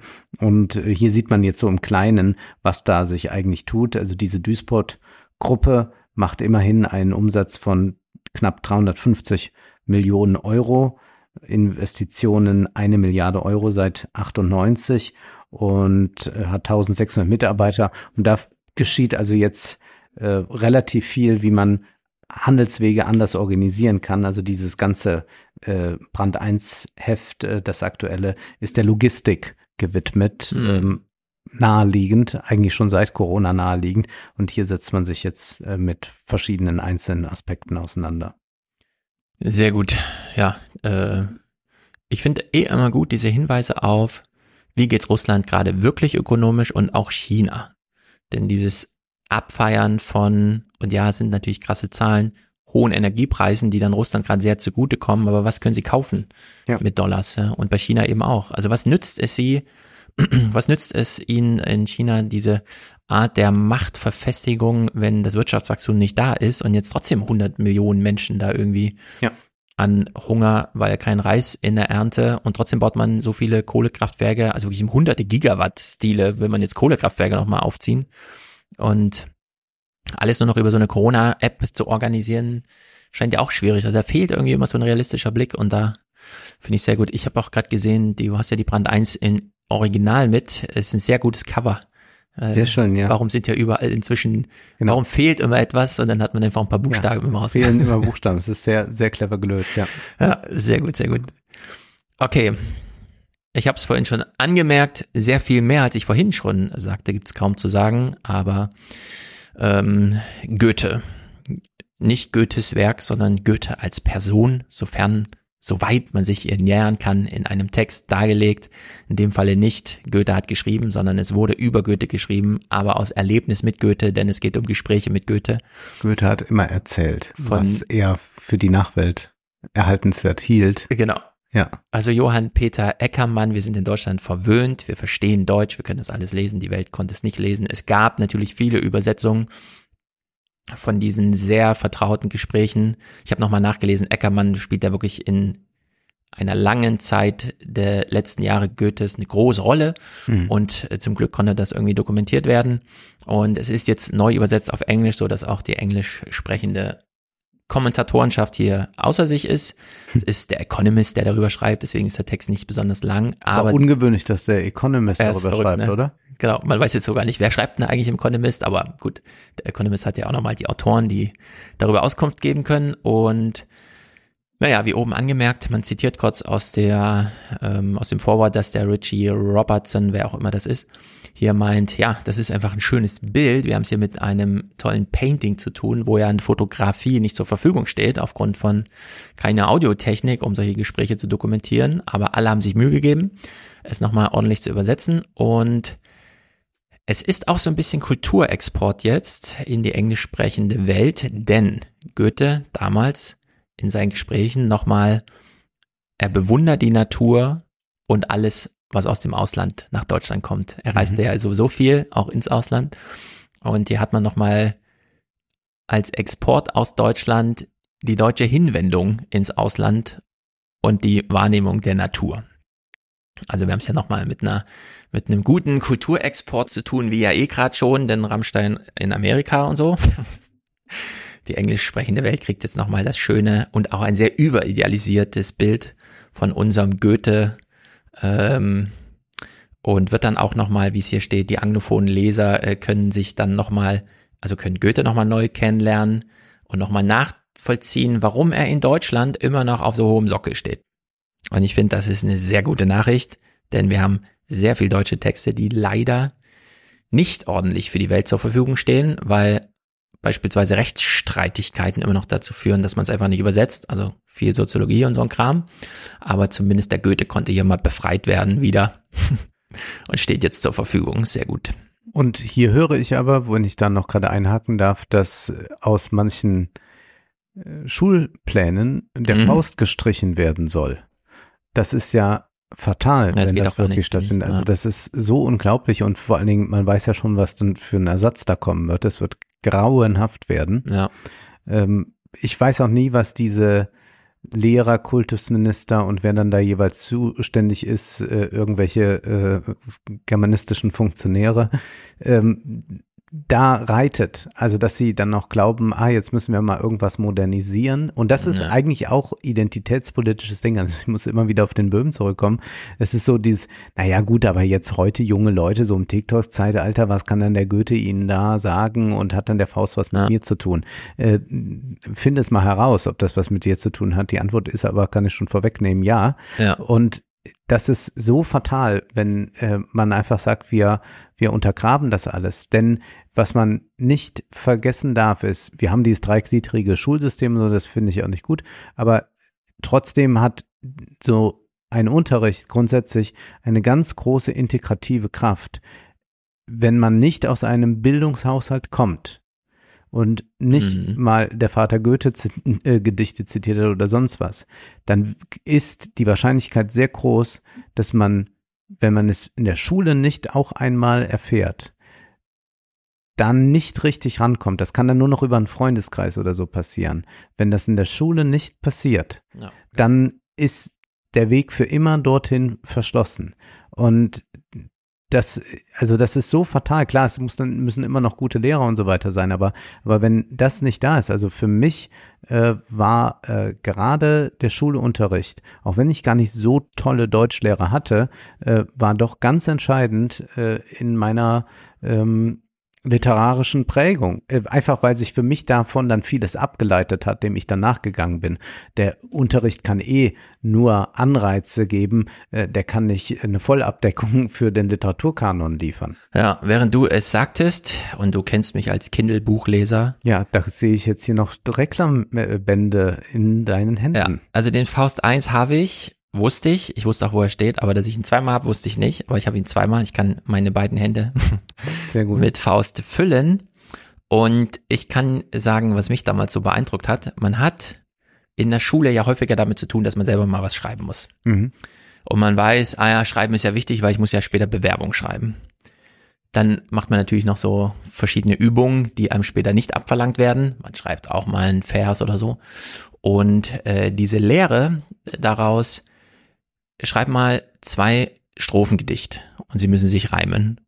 Und dann sitzt man so eine halbe Stunde da und denkt, mm, ja, mm, ich hätte jetzt was, aber es gefällt mir nicht. Und dann Ja. braucht man nochmal zwei Stunden und dann nimmt man es mit als Hausaufgabe und man braucht ewig, bis man zufrieden ist. Und dann nimmt man dieses Buch in die Hand und stellt fest, das reimt sich. Und zwar auf Seite 9. Und auf Seite 37 reimt sich's immer noch. Und auf Seite 81 reimt sich's immer noch. Und dann geht man so durch, ach, äh, auch auf Seite 100 reimt sich's noch. Ja. Also eigentlich steckt hier die Lehre drin, auch wenn man es nicht liest, sondern nur mal kurz durchblättert. Mit Text ist alles möglich. Ja. Wenn man eine Bewerbung schreibt, ist in der Bewerbung alles möglich. Man ist durch nichts limitiert, denn man hat genau die gleichen Buchstaben wie der Goethe auch. Und dann limitiert man sich nur selber. Das ist auch Universalismus, wenn man so Ja, möchte. Ganz genau. Ja. Und diese Lehre, für die muss man aber einmal ein Buch in die Hand nehmen, das ein wirklich krass durch allein dieses, es reimt sich. Ja. Und egal wo man reinspringt, das ist immer ein durchgetakteter Reim und so weiter. Also allein im- das muss einen dann so beeindrucken. Im Unterricht muss, im Deutschunterricht muss Faust bleiben. Genauso muss im Englischunterricht auch was von Shakespeare äh, gelesen werden. Das geht überhaupt nicht anders. Richtig. Nun kommen wir zu einem Text noch ganz kurz, ein Interview mit der Professorin für internationale Wirtschaft an der TUM School of Management der Technischen Universität München. Sie heißt Dalia Marin, kannte ich nicht, wird hier zu Lieferketten interviewt. Wir sparen uns jetzt mal äh, diese äh, ganzen äh, Kleinigkeiten. Chinas Aufstieg, äh, sagt sie nochmal, ist keinem anderen Land so zugute gekommen wie Deutschland. Äh, es wird für sie auch äh, äh, also nicht so leicht nachvollziehbar, wie man da sich ganz rauslösen kann. Also es ist jedenfalls nicht so einfach wie mit Russland. Mhm. Ähm, nun wird sie gefragt, ähm, ob man die Globalisierung auf so einem Rückwärtsgang erlebt. Und da sagt sie, meines Erachtens ist das gar keine Frage. Schon vor dem Ukraine-Krieg war offensichtlich, dass wir es mit einem Rückzug in der Globalisierung zu tun haben. Der Offenheitsgrad der Weltwirtschaft, das sind die Exporte plus Importe in Prozent des Bruttosozialprodukts, ist seit der Finanzkrise um 15 Prozent gesunken. War mir auch gar nicht so bewusst, dass wir da eine Deglobalisierung in gewisser Weise erleben. Äh, Wir haben natürlich das Problem beim Transport, dass auch da Arbeitskräfte fehlen und Unternehmen stellen eigentlich auch ganz gerne Roboter ein statt, äh, äh, statt Menschen. Ja. Äh, aber das ist dann auch äh, die Frage, lohnt es sich, was kostet das Ganze? Ähm, sie geht davon aus, dass wir also eine Tendenz zur Rückverlagerung weiter haben. Ähm, wir wissen aus einer Erfahrung des IFO-Instituts, dass 19 Prozent der deutschen Firmen rückverlagern wollen, also 19 Prozent. Mhm. Davon planen 7 Prozent nicht zu einem deutschen Zulieferer, sondern direkt ins Unternehmen zurück zu verlagern, also Mhm. alles wieder unter einem äh, Dach zu haben. Sie glaubt, dass der Staat da gar nicht viel machen muss, weil Unternehmen machen eines immer, nämlich Risikobewertung. Ja. Äh, Das ist das A und O und da müsste der Staat nichts äh, tun, um das jetzt in irgendeiner Weise zu unterstützen, sondern die sagen schon, naja gut, wenn da die Hütte brennt, was machen wir eigentlich? Das ist also genau das, was äh, betriebswirtschaftliches Denken äh, tatsächlich ausmacht und da würde ich auch äh, ihr zustimmen wollen. Äh, mein Problem, und deswegen habe ich es jetzt hier mitgebracht, ist eher was anderes. Und zwar äh, heißt es da nochmal, die Regierung ist gut beraten, eine Liste essentieller Güter zu machen, die Deutschland aus China, aber auch aus anderen Autokratien und sogar befreundeten Ländern bezieht, um die Abhängigkeit von einzelnen Ländern auf jeden Fall zu vermeiden. Es gibt ja nicht nur geopolitische Risiken, sondern vor allem auch Umweltrisiken, die in der Zukunft zunehmen werden. Wenn es zum Ausfall kommt, muss es einen Plan B, C, D geben. Das ist wie bei einem Aktiendepot. Äh, wie viel Risiko, Sicherheit und Gewinn will man haben. Alles richtig noch. Äh, Und das haben wir zum Beispiel bei den Masken ja gesehen. Und jetzt kommt die entscheidende Frage. Bedeutet das in Zukunft weniger Gewinn für uns? Mhm. Denn natürlich ist, wenn wir outsourcen können, wenn wir günstige Lieferwege haben, ist das sehr äh, volkswirtschaftlich lukrativ. Und da sagt sie ja, aber Sicherheit ist ein wichtigeres Gut geworden und das muss uns einige Prozente des Wachstums wert sein. Also das heißt, wenn wir diese Umstrukturierung jetzt erleben, die äh, Deglobalisierung und die sichere, äh, äh, Sicherung der Lieferwege, dann kostet das Wachstum. Ja. Und dann wird nochmal nachgefragt, das heißt, wir werden ärmer? Und dann sagt sie, ja, wir werden ärmer. Die Frage ist nicht ob, sondern wie viel. Und hier kann ich gar nicht ihr widersprechen, nur da liegt für mich eigentlich jetzt etwas drin, was uns alarmieren sollte. Wir haben jetzt seit der Finanzkrise 2008 erlebt, zwar ein bisschen Deglobalisierung, aber eigentlich lief es für die Weltwirtschaft prima, für Mhm. Deutschland lief es prima. Es ist so, dass sich die äh, Milliardärszahlen, äh, die Anzahl der Milliardäre äh, jährlich äh, äh, vervielfacht, verdoppeln äh, zumindest.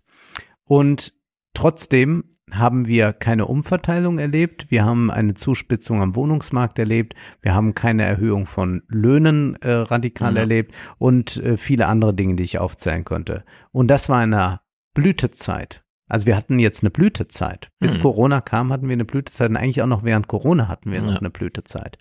Und jetzt wird alles teurer. Jetzt äh, bekommen wir hier gesagt, naja, das kostet auch Wachstum.